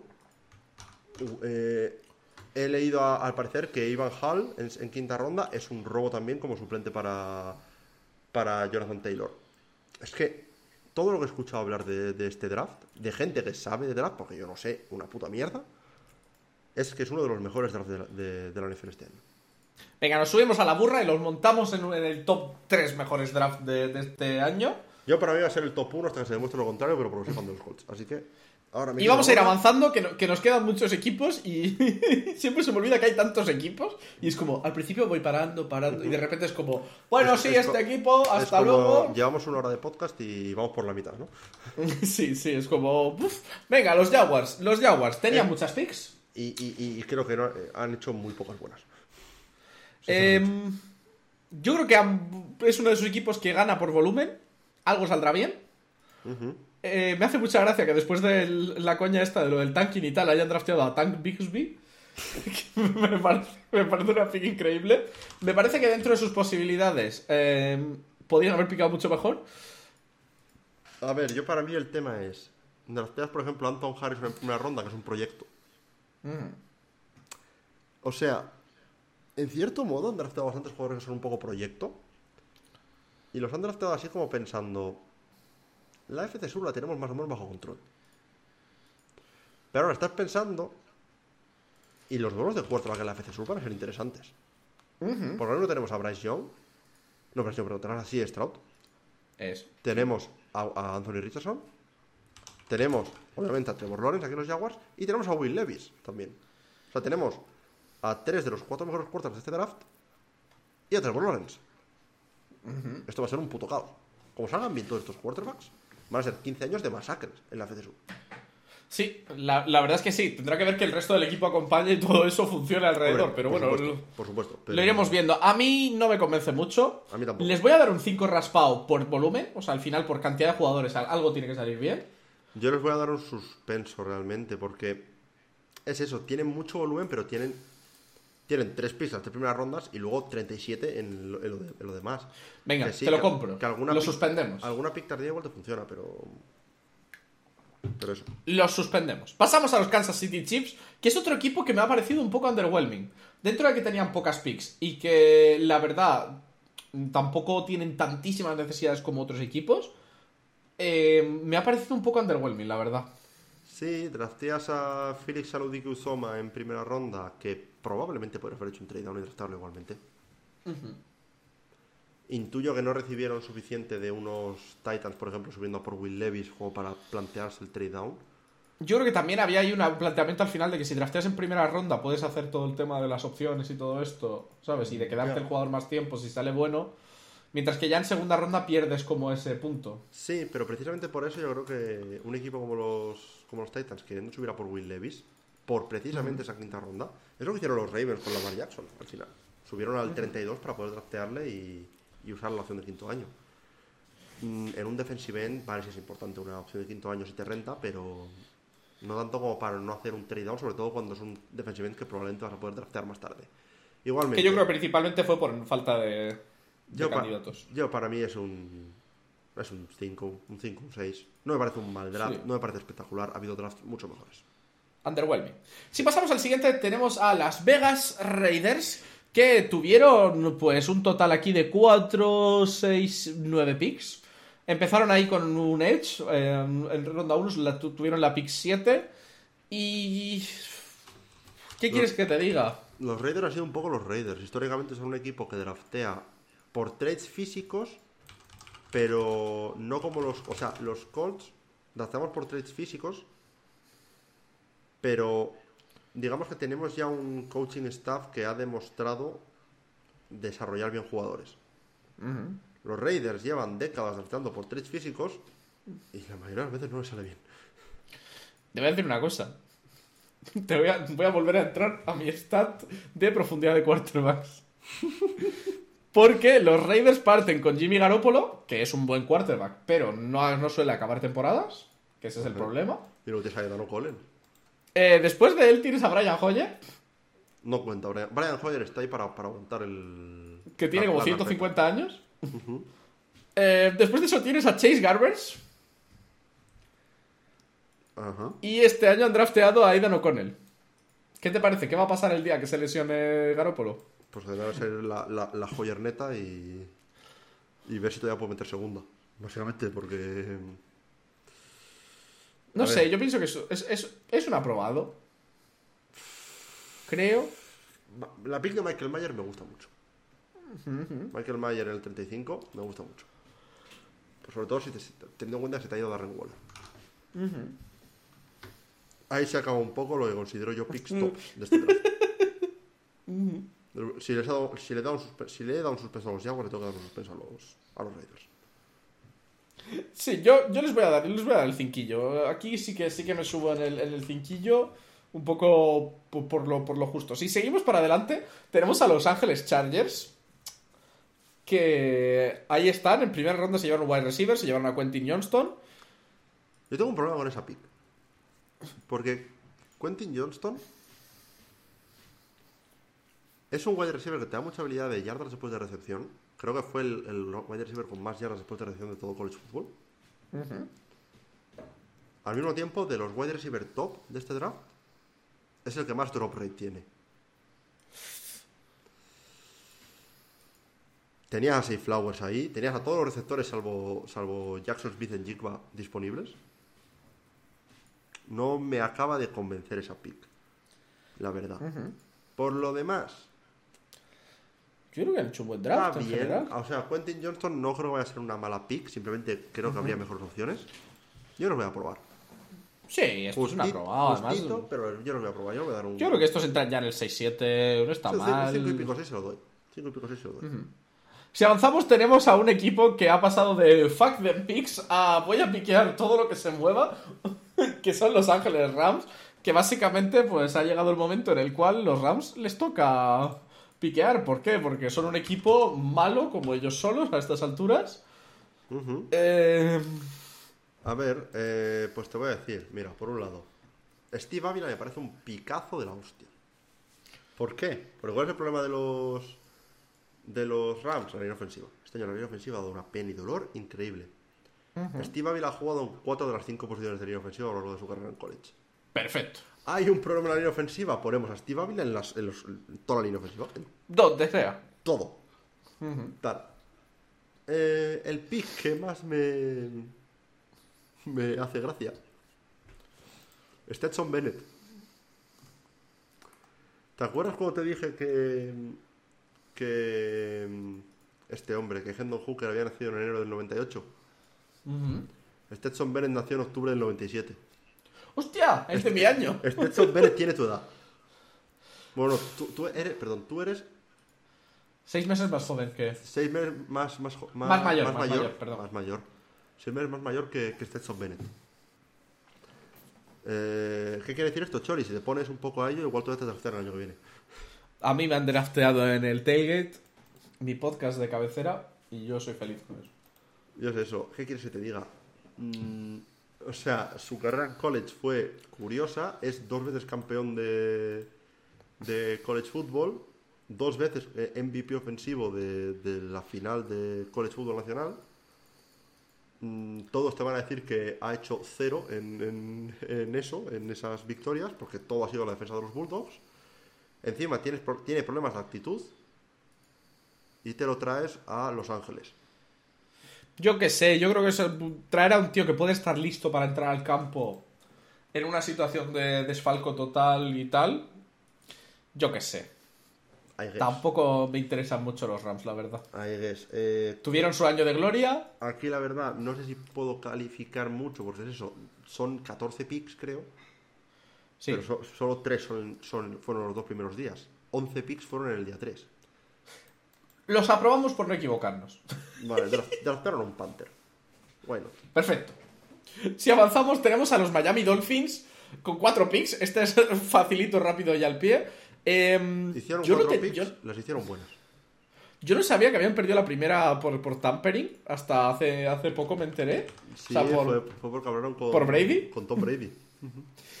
Con Tom Eh, me hace al- bastante gracia. Al, al parecer estaban ofreciendo eh, como parte de como parte de su del ownership del equipo a cambio de o sea fue un lío gordísimo Gordísimo. Yo les voy a dar un suspenso. A ver, ¿cómo- Por un poco, por la que yo, por la que hemos, eh, ruta que hemos cogido con los Browns antes. a ver, sí, si un poco cuentas, por- si por esa misma el- idea. si cuentas el forfeit de primera ronda es complicado haberlo aprobado por lo demás, las picks que hicieron no son malas, pero es que tampoco va a sacar mucho valor de la pick 51, 84, 197 y 238. Teniendo en cuenta que el equipo es bueno, pero no es perfecto, solo cuatro picks es triste. Yo les voy a dar, un, yo les voy a dar un 5, porque han hecho lo que podían con lo que tenían, pero ya está. Y Si seguimos para adelante- Los, los Vikings están en las mismas. Eh, sí, si seguimos para adelante tenemos a los Vikings que con 6 picks, con en primera ronda se llevaron a Jordan Addison en la pick 23. Eh, un poco underwhelming, eh, los Vikings, las cosas como son. Los La- Vikings han tenido que deshacerse este año de muchos jugadores veteranos porque al final hay una cosa que es que necesitas el dinero y hay otra cosa que es que los Vikings han encontrado una situación en la que han ganado por encima de sus posibilidades. Sí. Lo cual les ha puesto en una situación curiosa a la hora de draftear. Yo creo que este año van a quedar peor que el año pasado. Porque es muy difícil que se vuelva a repetir el milagro de los partidos de una anotación. Eh, em, Lo que sí y voy a yo creo que este año girarán hacia el otro lado. Lo que sí voy a decir, las necesidades eran claras en este equipo. Que es un wide receiver 2, que lo han sacado, y dame todo lo que puedas en defensa. Eso lo han cubierto. Yo por eso solamente les voy a dar una prueba. Sí. Underwhelming, pero. Underwhelming, pero aprobado. Ahora, un, el el draft de los Patriots. Sí, seguimos para adelante con los Patriots, que empezaron fuerte con Cristian González en la P17. Y yo, esto es. Es mi pick favorito de toda primera ronda. Hay canelita en rama aquí y también hay algunas cosas que es como.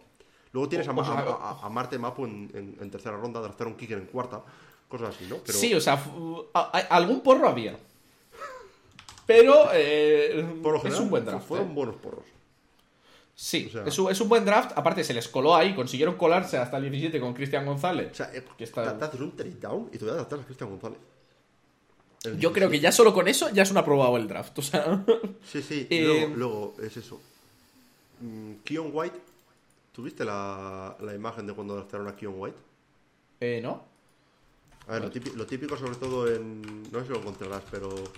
el- la- lo típico sobre todo en las dos primeras rondas, 2-3, es pues tienen eh, gente en las casas de los principales prospects para grabar la reacción, ¿no?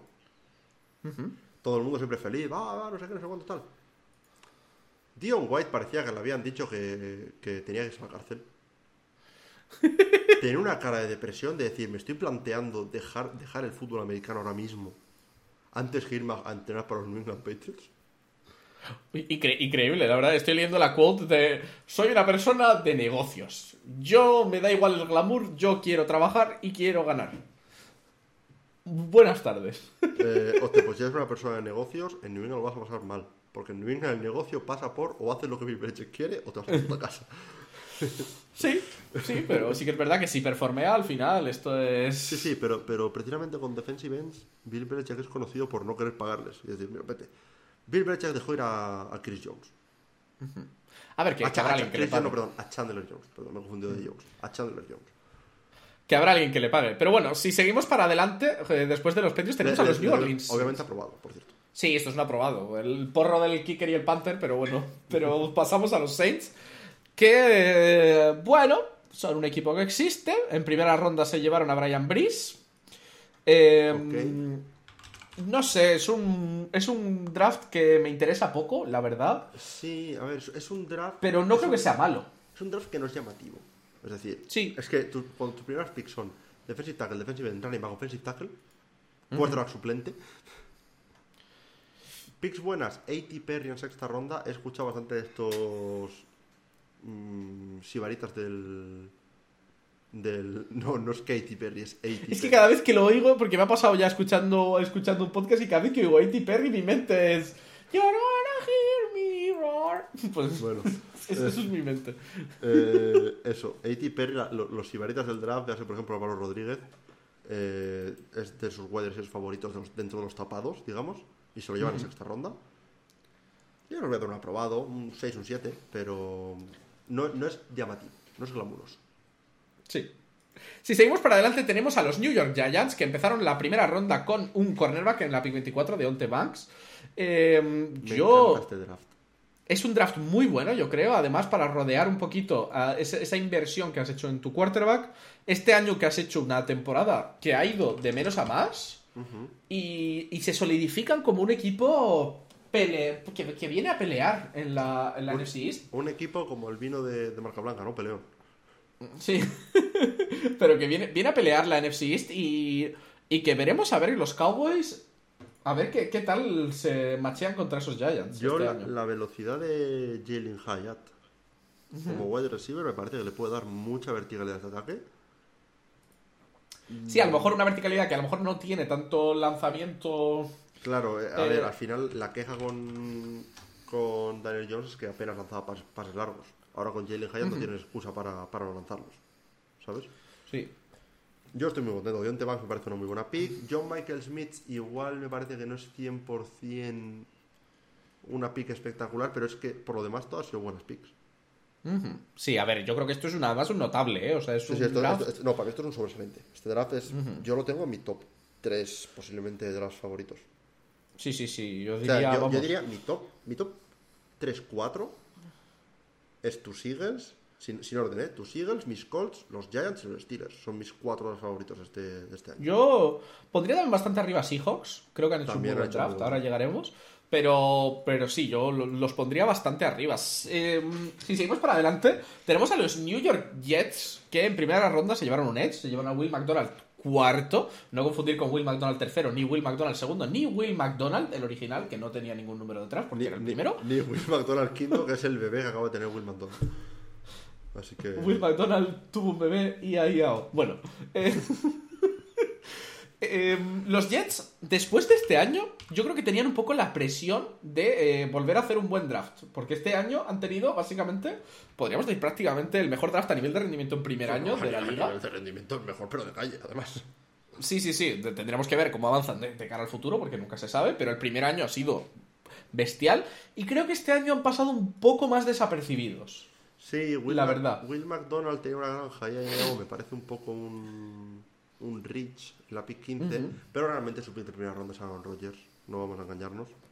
Sí, a ver. Eh, Después de coger a Aaron Rodgers, el draft importaba ya menos. Sí, eh, Joe Tipman me parece un buen, un buen pick en segunda ronda, lo que me falta aquí es un wide receiver, que es lo que lleva pidiendo Aaron Rodgers tal, pero ya tenías armas decentes en el equipo. Me falta algo más de, de profundidad en, en- en el room de wide receivers, pero por lo demás, esto para mí es un aprobado, un 6, 7, voy a hacer un 7. Sí, es, es decente, sobre todo además teniendo en cuenta que han conseguido llevarse a Aaron Rodgers sin perder mucho este año a nivel de picks, o sea, pudiendo y jugar el, este y el año... y el año que viene, pues si pierdes una primera en Aaron Rodgers para el año que viene, es porque probablemente ha jugado bien. Sí. Y sí que es verdad que perder esa de esa 13 a esa 15 como han perdido no ha supuesto para mí mucho, en mi opinión, No, mucho, no, la verdad. O sea, sí van a Porque se han perdido básicamente a Lucas Van Ness y a Broderick Jones, o sea, ha sido lo que se han perdido por el camino. No, y, creo en que- y en realidad solo a Broderick Jones, porque si lo piensas, hubieran estado en la 13 igualmente ya, ¿sabes? O sea, pienso solo la 14, entre medias. Y bueno, pero pierden la 13 porque era la que Ah, bueno, claro, llevado. no, claro, claro, cierto, sí. Nada, no he dicho nada. Son, son las 12 de la, de la madrugada, ya no, no, no rindo. Hemos entrado en hora golfa. Y entrando en hora golfa por la derecha entran los Philadelphia Eagles, que se han cogido a Georgia y Alabama. Eh, y sí, esto va literalmente con ese, con esa, con ese significado para nuestros amigos latinos. Se los han cogido, 100%. Sí. Eh, Había gente quejándose de lo injusto que era que los Eagles estuvieran drafteando. Eh, también es como, pues chico, draftea tú mejor. no, no, es que a- al parecer hay, ha, ha habido GMs que se han cansado de que hablen también de, lo- de los Eagles. Nerfen a los Eagles. Eh, sí, a ver, yo también te digo, si yo fuese fan de los Eagles, me daría vergüenza el hecho de saber que nuestra, que nuestra franquicia eh, juega con el juego puesto en dificultad rookie. O sea, yo lo de, lo de jugar Madden en rookie arcade y meter 85 puntos por partido, me parece un poco, a ver si estás divertido para un partido cuando te aburres, pero luego me canso, ¿eh? Pero bueno, por lo demás, Yo no, pues- eh. pues- yo no, pues yo no sea, me cansaba, ¿eh? Yo- sea, a- los Eagles han hecho la mejor primera ronda de todo, de todo el draft porque hacen un trade-up de un, de un puesto para draftear a Jalen Carter y luego simplemente se sientan y en su pick 30 les cae Nolan Smith, que es un tío al cual mucha gente le estaba moqueando en la pick 10. ¿Me explicas? ¿Me explicas? ¿Cómo coño pasa? Es que encima pasan, pasan equipos con necesidad de Edge y ninguno pilla a Nolan Smith. Y ninguno pilla a Smith. Y de repente dice la gente, ¿van a, ¿van a dejarles cara? Sí, sí, van a dejarles. Y nadie hace un trade up por encima de los Eagles pensando, hostia, esta gente igual quiere a, Nolan Smith, yo quiero a Nolan Smith, tengo que hacer un No, no, no, no, no, nadie. Venga, vamos a dejar que el equipo que ha estado a un par de drives de ganar la Super Bowl se lleva dos de los mejores jugadores defensivos de, este draft. Y yo, más contento, vamos. Em, hace, falta que te diga más. Draftean a Kelly Ringo en, en cuarta ronda. Muy buen cornerback te draftean a Tanner McKee para cuando evidentemente eh, Jalen Hurts dé pena este año, que es lo que obviamente va a pasar, va a salir ahí Tanner McKee de Stanford con su big brain de haber estudiado en Stanford y, va, a ser el, nuevo John Elway barra Andrew Luck, grandes cuartos de Stanford y va a llevar a los Eagles a una Super Bowl y ya está, y ya está. Por favor. ¿Y Moro Homo qué? Moro Homo. Hostia, no había leído su nombre. es que lo de los nombres en el draft da para. Da, para podcast solamente de tiers de, de nombres de draft, eh, Ya te adelanto que un día de estos vamos a hacer un juego, lo tengo ya pensado, pero tengo que encontrar nombre, una nombre real, Nombre real o mentira, ¿no? Sí, sí. ¿Es, este nombre verdadero o falso? Pero todavía tengo que. Por cierto, dato curioso, estaba mirando y he encontrado un dato que me parece muy divertido. Que entre running backs este año, que han conseguido por lo que han hecho por lo menos 50 attempts de carrera este año. Sí. Eh, Rashad Penny y DeAndre Swift son primero y sexto en yardas por carry. Vale. Ambos jugadores que ahora son de los Eagles. Que esa es otra cosa que no está aquí reflejada en el, en el propio draft en sí, pero como Q Jones, eh, os lleváis luego de repente a DeAndre Swift por una quinta. Porque, porque why not? Porque why not? Porque los, los Lions no solamente estar un running back del 12, sino que luego regalan a su running back. Bueno, da igual, da igual. Eh, bueno, estamos eh, recreando nosotros a los Georgia Bulldogs, a la defensa de los Georgia Bulldogs. Que no me de hecho, había, había por ahí un logo muy gracioso de los Eagles que cambiaba la G por el logo de la G de los, de los Bulldogs. Entonces el nuevo logo de los Eagles. Esos y, Pero yo creo que... y Georgia Girls. Sí, esto para mí es un sobresaliente. Pero, muy contento con mi equipo y me subo, vamos. Eh, fíjate que estaba con un poco de miedo la off-season de decir, vamos a perder mucha gente y tal, pero yo estoy subido ahora mismo en el barco a tope. ¿eh? Normal. Yo, yo, para mí, la NFC pasa por Filadelfia. si, no era claro, si no era claro antes del draft, ahora, ahora lo es más aún. Si seguimos para adelante, tenemos a los Pittsburgh Steelers, que son otro equipo que ha hecho un draft bastante interesante. Broderick Jones, en su, primera en su primera pick que tenían ellos, que era la 14, y en general, sí que es verdad que. Junior, Joey Porter Jr. es otra pick de primera ronda en esencia. A ver, también es verdad que lo pillaron el 32, que técnicamente. Sí, bueno, pero. numerológicamente. Numerológicamente hablando es primera ronda, sí, pero quiero decir. Es mi pick favorita de, de segunda ronda, Joey Porter. Fácil, porque es la primera, ¿no? Pero también por el valor, valor emocional. cubre necesidad, es un jugadorazo. Y encima es el hijo de una leyenda de los Steelers. Es que es como que todo sale perfecto. Full circle. Sí, sí, sí. O sea, literal. Mm, y es que las cuatro primeras picks fueron todas espectaculares. Luego se llevan valor como eh, Corey Trice en séptima ronda, que muchos lo ponían como jugador de incluso en tercera o cuarta ronda. es, un pedazo de draft. un pedazo de draft. Es que ya está. no, eh, hay más. No, no, no, hay mucho más que decir.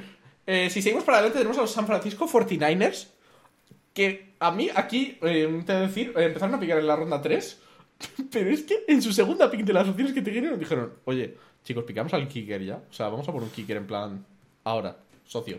Encima es, que, es el momento de draftear un kicker. Eh, encima es que luego tenían una pick dos picks después. O sea, draftearon el 87, la primera pick, Jair Brown, safety. 99, Jake Moody, kicker. Y luego 101, Cameron Latu, tight end. Tú imagínate, llegas, eres Cameron Latu tú llegas a, a, tu primer entrenamiento y es... Draftamos a un kicker dos picks antes que a ti.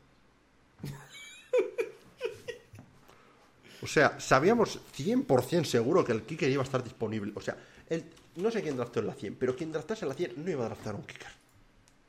Lo sabíamos perfectamente. Pues elegimos a un kicker antes que a ti. Eh, concretamente en la 100 fueron los Raiders, que se llevaron un wide receiver. Sabíamos perfectamente que los Raiders no iban a adaptar un kicker. Teníamos bastante claro que nadie iba a hacer un trade para la tercera ronda para adaptar un kicker.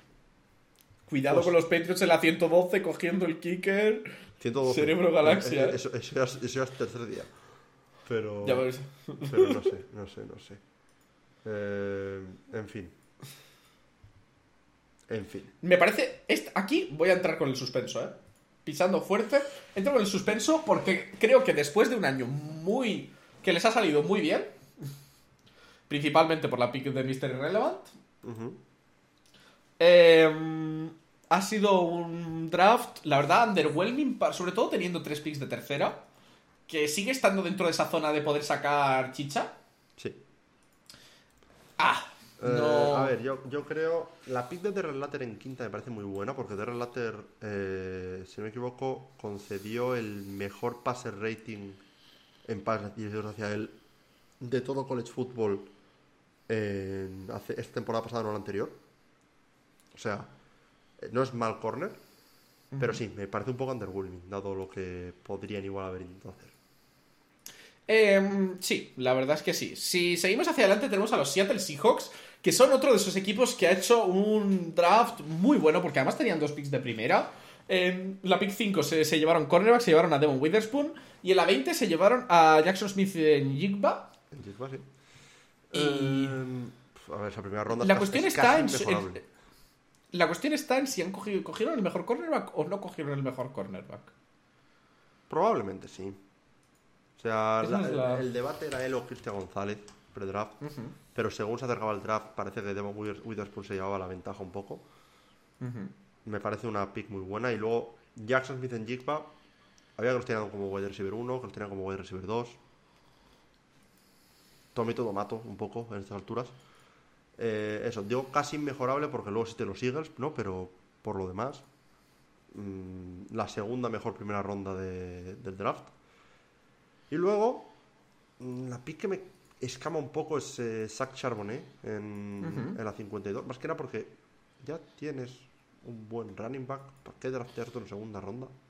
No solo eso, sino que luego en séptima dijeron otro. No, pero séptima todavía lo entiendo. Pero. Sí, pero yo qué sé, yo entiendo con. Quédate con la mitad y coge, mete uno de segunda y uno de séptima, coge uno de quinta. O uno de, ¿sabes? En plan. Un poco mejor, pero tampoco el running back uno, ¿sabes? Sí, sí. O sea, te entiendo, pero no sé. Bueno, veremos. Pero es un muy buen draft. Es, es- es otro draft de sobresaliente.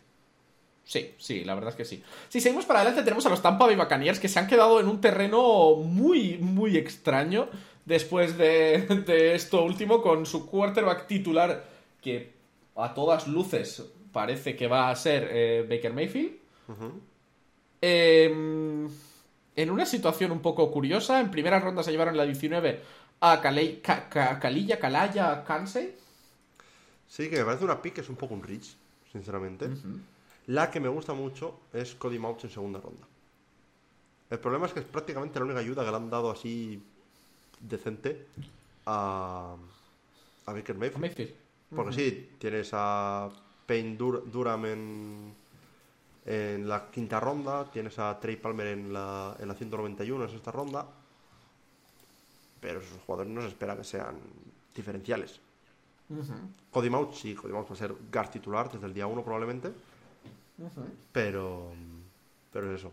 Me, parece que les falta darle un poco, a, un poco de ayuda a Baker, realmente. Tiene wide receivers y tal, pero me parece que le falta darle un poco más de ayuda en línea ofensiva. Aún así, draft sólido y eso. lo- Los, los, los Bucks sabían a qué se metían cuando pillaron a Tom Brady.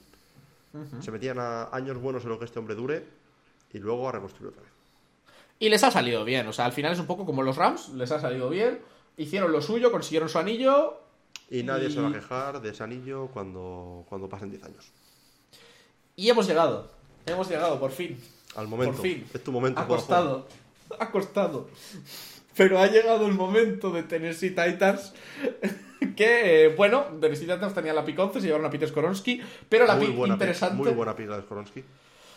Es Will Levis, pick 33. Que además subieron para llevarse a- al Will Levis en la pick 33. Y en su honor, Y yo estaba esperando que se fuera a los Colts para obligarte a ti a hacerlo. Pero no, no salió. Eh, la verdad, bueno, lo primero, hay que hacer una demostración de que esto es un plátano real, no es. No fake, no, no, no, No es- fake. Eh, eh, ¿Is it cake? Llevo, llevo mm, ahora mismo una hora y 35 minutos planteándome por qué he pensado esto. Pero eh, voy, voy a darle un tiento. ¿Cómo, cómo, cómo crees que, que sería mejor? ¿Pegar un bocado así como. O, o ir en plan a full? O sea, Yo- en yo- plan a full. Yo iría a, así- a- a- a full, pero como lo hace Levis, a, a modo, a modo pene. Yo voy, voy- por, no ir por, con clips demasiado. Vale, vas a hacerlo. que- puedan denigrar demasiado, voy a ir a. mazorca de maíz, ¿no? Mazorca, mazorca. Pues- o sea, pues yo, ahora yo iría, yo iría a full a un bocado. Vale, imaginaos ahora los de audio, ¿vale? Voy a, tengo aquí una, una- En realidad no es un plátano, es una banana. Las cosas como son, porque es comprado Mercadona, porque no, el es, uni- el único no es de Canarias. Pues Es la banana. Y voy a pegarle un bocado. Va- Vamos a ver esto cómo, cómo sabe, ¿vale? Le ha pegado el mordisco. Está saboreando. Ahí está, demostró el mordisco. Era, un- era una banana. A ver. A ver. ¿No está mal? Me lo esperaba malo. Le da un toque amargo, eso es verdad. O sea, hay, hay un, un regusto amargo. Y lo peor de todo es la textura. O sea, la textura de la piel es justo como te la imaginas. Una puta mierda. Pero, igual Will Levis, Eh, ¿sabes, hay algo que sabe, ¿eh? ¿Sabes qué es lo gracioso? Ahora te lo voy a decir. Ahora que ya te he hecho dar el bocado. Sí. Will Levis dijo que eso que lo hizo una vez solamente por la coña, que él no come así los plátanos. Bueno, pues lo que yo, lo que yo he hecho una vez por la coña también. Soy Will Lo- lo- Levis, lo que sí- confirmado. lo, que sí tomas el café con mayonesa, eso sí que lo hace. Sí, pero es que entre que no me gusta el café, no me gusta la mayonesa, igual vomito solo con oler la combinación. ¿Te gusta la mayonesa? A ver, no me no la odio, pero no es una cosa, es una cosa que, que- monodosis, ¿sabes? Wow. Y no, el ketchup tampoco. Eh, vale, tendré que hablar con con Ángela, con mi novia, porque igual no vuelves a pisar esta casa, ¿eh? Porque ella es mega fan de la mayonesa, pero bueno. Yo respeto a la gente que es fan de la mayonesa, pero bueno, vamos a No te, no te generes más se me está repitiendo, ¿eh? no te- A las doce y cuarto de la noche. Bebe, bebe agua porque te va a hacer falta, sí, sí. Sí, Eh, pero bueno, pero aparte de eso, a ver, yo creo que cometieron un gran error con Will Levis. Yo creo que cometieron una, hicieron una muy buena pick con, con. Sí, no, no, no, no critico la pick, critico el lugar donde se hizo la pick. Y yo creo que, te voy a contar qué estrategia hubiera hecho yo, ¿vale? Porque, vamos a ver, la situación... 31, Sí, correcto. Vale, sí. Tra- eso- trade eso- up al 31 y asegurarte que si acaba siendo tu quarterback franquicia en el futuro, tengas la opción de quinto año. Porque yo creo que eh, piquearlo ahí entre el 33 te deja en un sitio un poco chungo. Es decir, así- la idea tú estás ahora mismo. Ah. Te has quedado a Tannehill. Por lo cual estás diciendo, vamos a ver qué tal Tannehill. Y si va mal un año- al año siguiente fuera. Y si no, pues para adelante.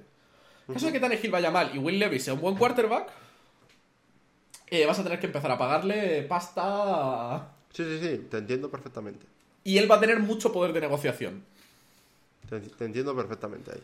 Eso, de hecho, lo comparto. Ah, Yo lo hubiera ido al, al 31 a, a draftearle.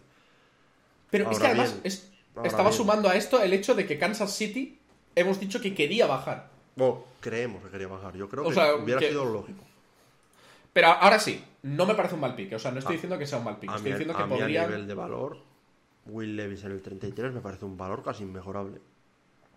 Sí, sí, sí. O sea, a ver, el pobre se sintió un poco decepcionado porque cayó a segunda ronda. Me pareció lógico, por otro lado. Creo que se le hypeó por encima Sí, de sus lo- posibilidades. Lo, lo que, lo que tengo que aprovechar ahora es para romper una lanza en contra de. eh, pasa todos los años. El jugador que va cayendo en primera ronda, pero que lo han invitado a, a estar en el draft, tal.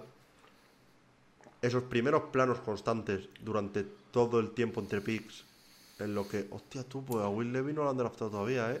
Fua, qué pena. Chaval, que no lo han draftado Duro. todavía. ¿No te crees que lo está pasando ya, mal lo suficiente el chaval? Como para encima estar ahí. Hostia, ¿eh? Lo está pasando, lo, lo está pasando regu, ¿eh? La verdad. Deja al chaval que ya está pasando bastante mal por su cuenta. Aprobamos a Will Levis. Aprueba. Suspendemos lo del plátano porque se me está. La tex- se me ha quedado una textura en la boca. que no, ¿eh? No, no, aprobamos a Will Levis. Eh, Suspendo a la situación con Ty Spears. Ajá. Running back drafteado en, tercera ronda. Le han descubierto que no tiene ligamento cruzado. Y no solo eso. Claro. Y no solo es eso. verdad, este era el, el- el de la rodilla. Y no solo eso.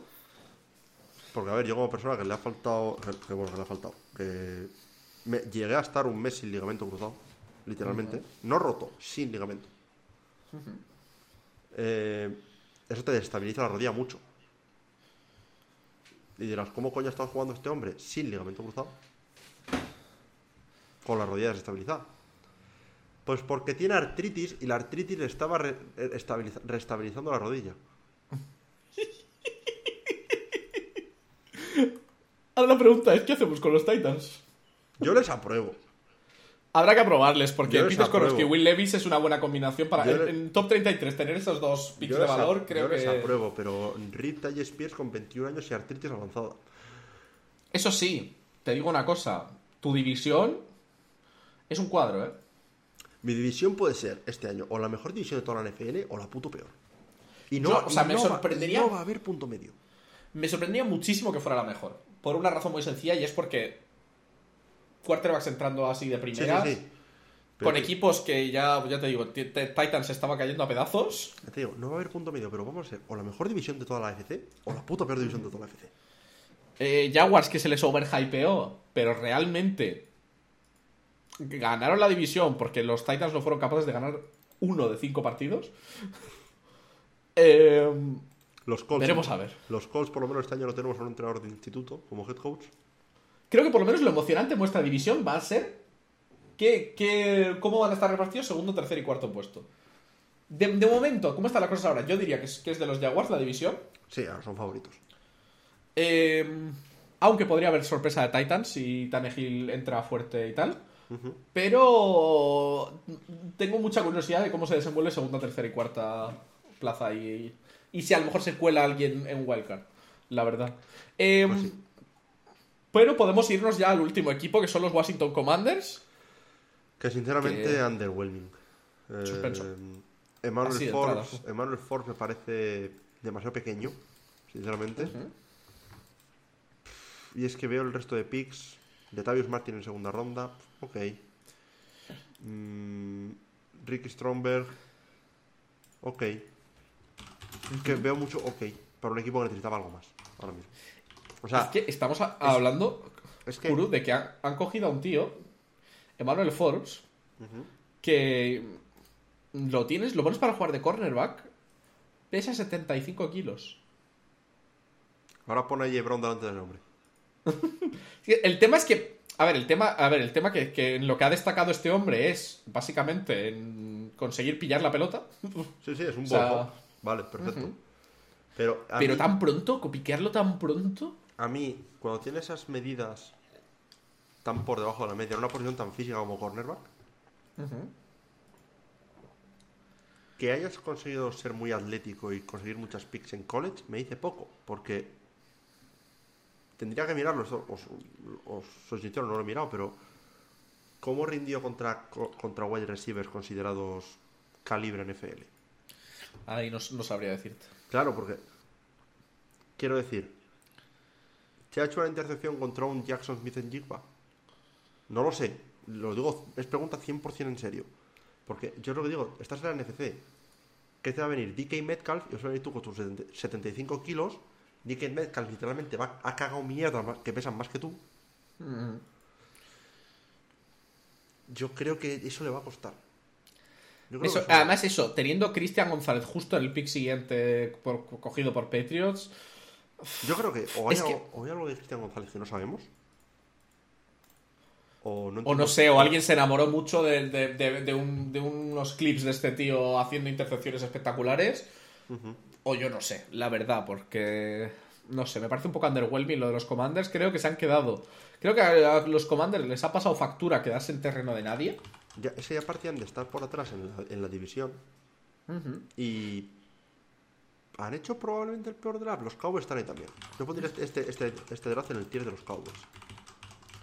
Sí, o sea, a ver, yo creo que el. el- a ver, el peor draft.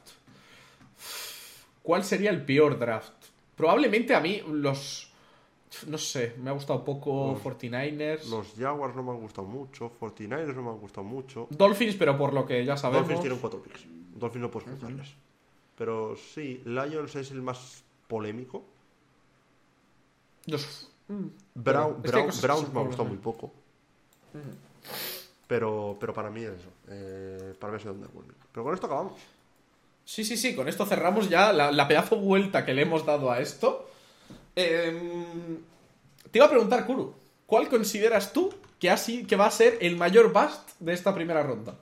De la primera ronda. Porque Reddit ha hecho, bueno, eh, básicamente han, han hecho como un, un conjunto ahí con los tweets negativos hacia cada uno y, y el voto más alto es Anthony Richardson. Que comprendo ese- esa idea. Yo lo entiendo también porque es un quarterback y entonces al final es lo que más se habla, se habla de los quarterbacks. ¿Sabes? Quarterbacks, y es el más polarizante. De los cuatro quarterbacks top de este draft, es el más polarizante. Sí. Eh, a ver, yo tuviera que escoger un, un bust. Mm, voy a decir Tyree Wilson. Ok. Draftado el pick, el pick 7 y creo que es mucho por. por. Eh, traits físicos y ya está. Ujú. Conocemos que los Raiders no tienen muy buen track record en este tipo de picks. Voy a decir Tyree Wilson. Puede ser, Me parece. puede ser Anthony Richardson perfectamente, pero es que decir que el mayor bust va a ser el quarterback que hemos draftado en el número 4 mi propio, mi propio equipo me parece un poco deprimente. Digo, yo habrá que darle tiempo, tiempo a eso. Pero bueno, la verdad es que ha sido un repaso bastante eh, ahí eh, en profundidad. Eh, por echarle un vistazo así rápidamente a lo que nos queda de lo de las picks de. de- o sea, picks, perdón. Los Al. años, ¿Eh? los quintos años, ¿no? Las- las- Sí, los quintos años. eh, bueno, pues básicamente ya sabíamos que se lo habían llevado algunos de los grandes quarterbacks. Burrow, Tua, Herbert están ahí. Eh, Justin Jefferson. Como así datos curiosos, de estos el mejor pagado es Burrow, con 29,5 millones. Ujú. Eh, junto a Herbert, básicamente la misma, la misma esta. Eh, ¿Hay alguien que te haya sorprendido a ti mucho que se haya quedado fuera? Me sorprende en cierto modo Chase Young, pero lo entiendo por las lesiones. Pero por lo demás es un poco lo que tiene. Las opciones de quinto años llega a un punto en el que sabes más o menos quién se la va a llevar y quién no. Ujú. La situación con, con Jordan Love es curiosa, pero bueno, ya hemos hablado un poco de ella antes. Pero sí, yo entiendo por qué Chase no se la lleva. Jugó muy bien su año rookie, fue rookie defensivo del año, pero luego ha jugado como 12 partidos desde entonces. Así que lo puedo entender. A mí me parece curioso lo de la norma que se le ha aplicado a Okuda, que no sé si lo has leído, que básicamente cuando los Lions Ah, sí. decidieron pagar un millón y medio de su salario de 2023 para facilitar el trade, eh, básicamente como que eliminaron, reventaron la posibilidad de poder Sí, quedárselo por- con opción de quinto año. Como se modifica el valor de contrato, cuenta como una renovación, por lo cual ya no tienes acceso a la opción de quinto año. Que lo más probable es que no se lo hubieran dado igualmente. Pero es curioso. Y ya para cerrar un poco todo esto, pasamos rápidamente a nuestra sección de off topic, que siempre nos gusta re- relajar un poquito así al final. Y básicamente eh, eh, en los próximos días se va a anunciar pues el, que, el calendario de este año y vamos a saber dónde van a ser los cinco partidos internacionales. Bueno, ¿dó- ¿dónde? Ya lo sabemos. Nos falta Sí, el, o sea, el quién contra quién. ¿Quién contra quién? Sabemos, pues obviamente, que va a jugar Tennessee, sabemos que va a jugar Jacksonville, sabemos que va a jugar Buffalo, New England y Kansas City. Y nuestra idea es hacer una porra. A ver si nos acordamos luego de que hemos hecho la porra. De hecho, podemos apuntarla. Em, A ver, para ver contra- contra- a qué rival ponen en cada, en cada partido. Entonces, tenemos aquí ahora mismo delante qué opciones hay, ¿vale? No las voy a recitar todas porque son muchas. Pero nos tenéis que creer que las tenemos delante. vale. Por parte, por parte de Tennessee. ¿tú qué crees? Yo, mi apuesta por Tennessee, no sé por qué, me apetece que sea Miami. Mira que estaba yo pensando también en Miami. Ajá. Más que nada porque estoy pensando un poco. Los Titans no son un equipo súper internacional. Los Dolphins, de las opciones que hay, son probablemente el más internacional. Podría haber los Dolphins. Por no votar lo mismo que tú, voy a votar Seattle. Seattle. No, Seattle te- tiene, tiene además su ese que ya fueron el año pasado.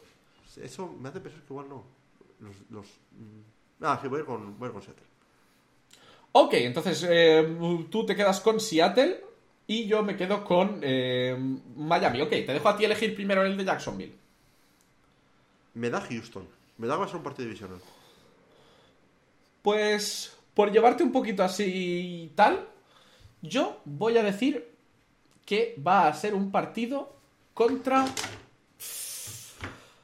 Baltimore. Ok. ¿Llevas a Lamar Jackson? Uh, tengo problemas contra Lamar Jackson. Ok.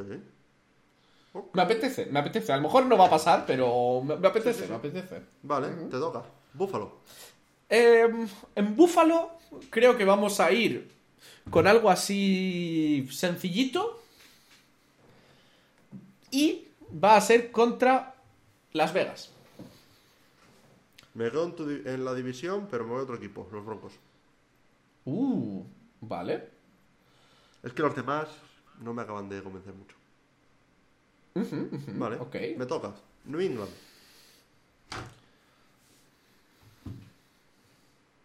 New England contra Washington. New England contra Washington. Eso es lo que, lo que tú ves ahí con New England. Yo me apetece que sea un, un divisional, me apetece que sea contra los, contra los Jets, la verdad. New England Jets molaría, pero digo Washington principalmente porque New England ya vende mucho. Washington puede ser un partido decente para mandarlo a, a Londres.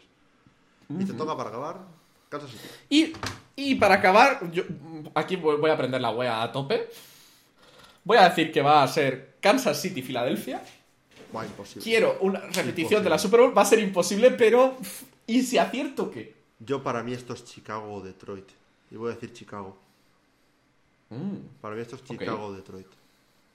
Es que, es que, es que la verdad, el calendario de, de local de los Chiefs, Denver, Las Vegas, Chargers, evidentemente por, por división, Buffalo, Miami, Detroit, Chicago, Cincinnati, Filadelfia. Casi no hay partido malo ahí, ¿eh? A ver, a mí me, me gusta, por, por lo menos que este año sí que hay un enfrentamiento ahí. O sea, que, que haya ese enfrentamiento entre Filadelfia y, y Kansas. Kansas City, importante. Y Kansas. Esto, ¿Eh? esto, esto aquí tengo un, un, un Ah, vale, porque sí, porque no es lo mismo Kansas que Kansas Un un City. peeve. Escucho a mucha gente decir, no es que Kansas, no es que Kansas. Kansas City no está en Kansas. Kansas City está, en, Yo Mis- lo- Kansas City está en Missouri. Está Yo- en la frontera. Paso de intentarlo, la verdad. O sea, paso Ah. de intentar entender cómo funciona la geografía americana. Kansas City no está en Kansas. Yo lo siento. Si el- yo en el momento en el que alguien dice, yo es que he ido a ver a Kansas, automáticamente digo, ah, a la universidad. Porque el equipo Kansas es el de la universidad. Pero bueno, ya está, dicho. Hala, eh, dicho esto, eh, con esto acabamos, ¿no? Si no me equivoco. Sí, eh, con esto básicamente acabamos. Eh, solo falta, Kuro, que nos digas si te ha gustado Super Mario, la película. Ah, sí, es verdad, fui a ver eh, la película de Super Mario este, este domingo. Me ha gustado mucho. Es fanservice puro y duro, constante. Pero yo creo que merece la pena solamente por la banda sonora. Ya, ya solo por la y, y no hablo solo del pitch, es pitch. No, no, hablo, hablo de la banda sonora de verdad. Solo por la banda sonora. Si es una persona que ha jugado mucho a Mario. Chef's. Y hasta aquí. Hasta aquí. Hasta aquí ha llegado el podcast más largo de la historia de, Del tele probablemente. Bueno, esto es la de la tagliatela. La tagliatela. De la Eh, tagliatela como concepto.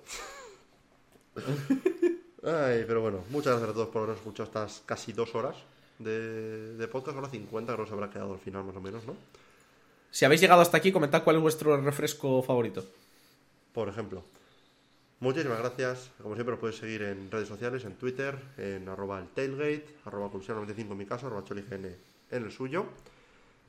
Nos podéis seguir en eh, YouTube, en eh, youtube.com barra arroba el tailgate, en las plataformas de podcast, eh, Apple Podcast, Google Podcast, Spotify, iBooks, la plataforma de podcast de tu primo, la que sea, cualquiera de ellas, estamos ahí.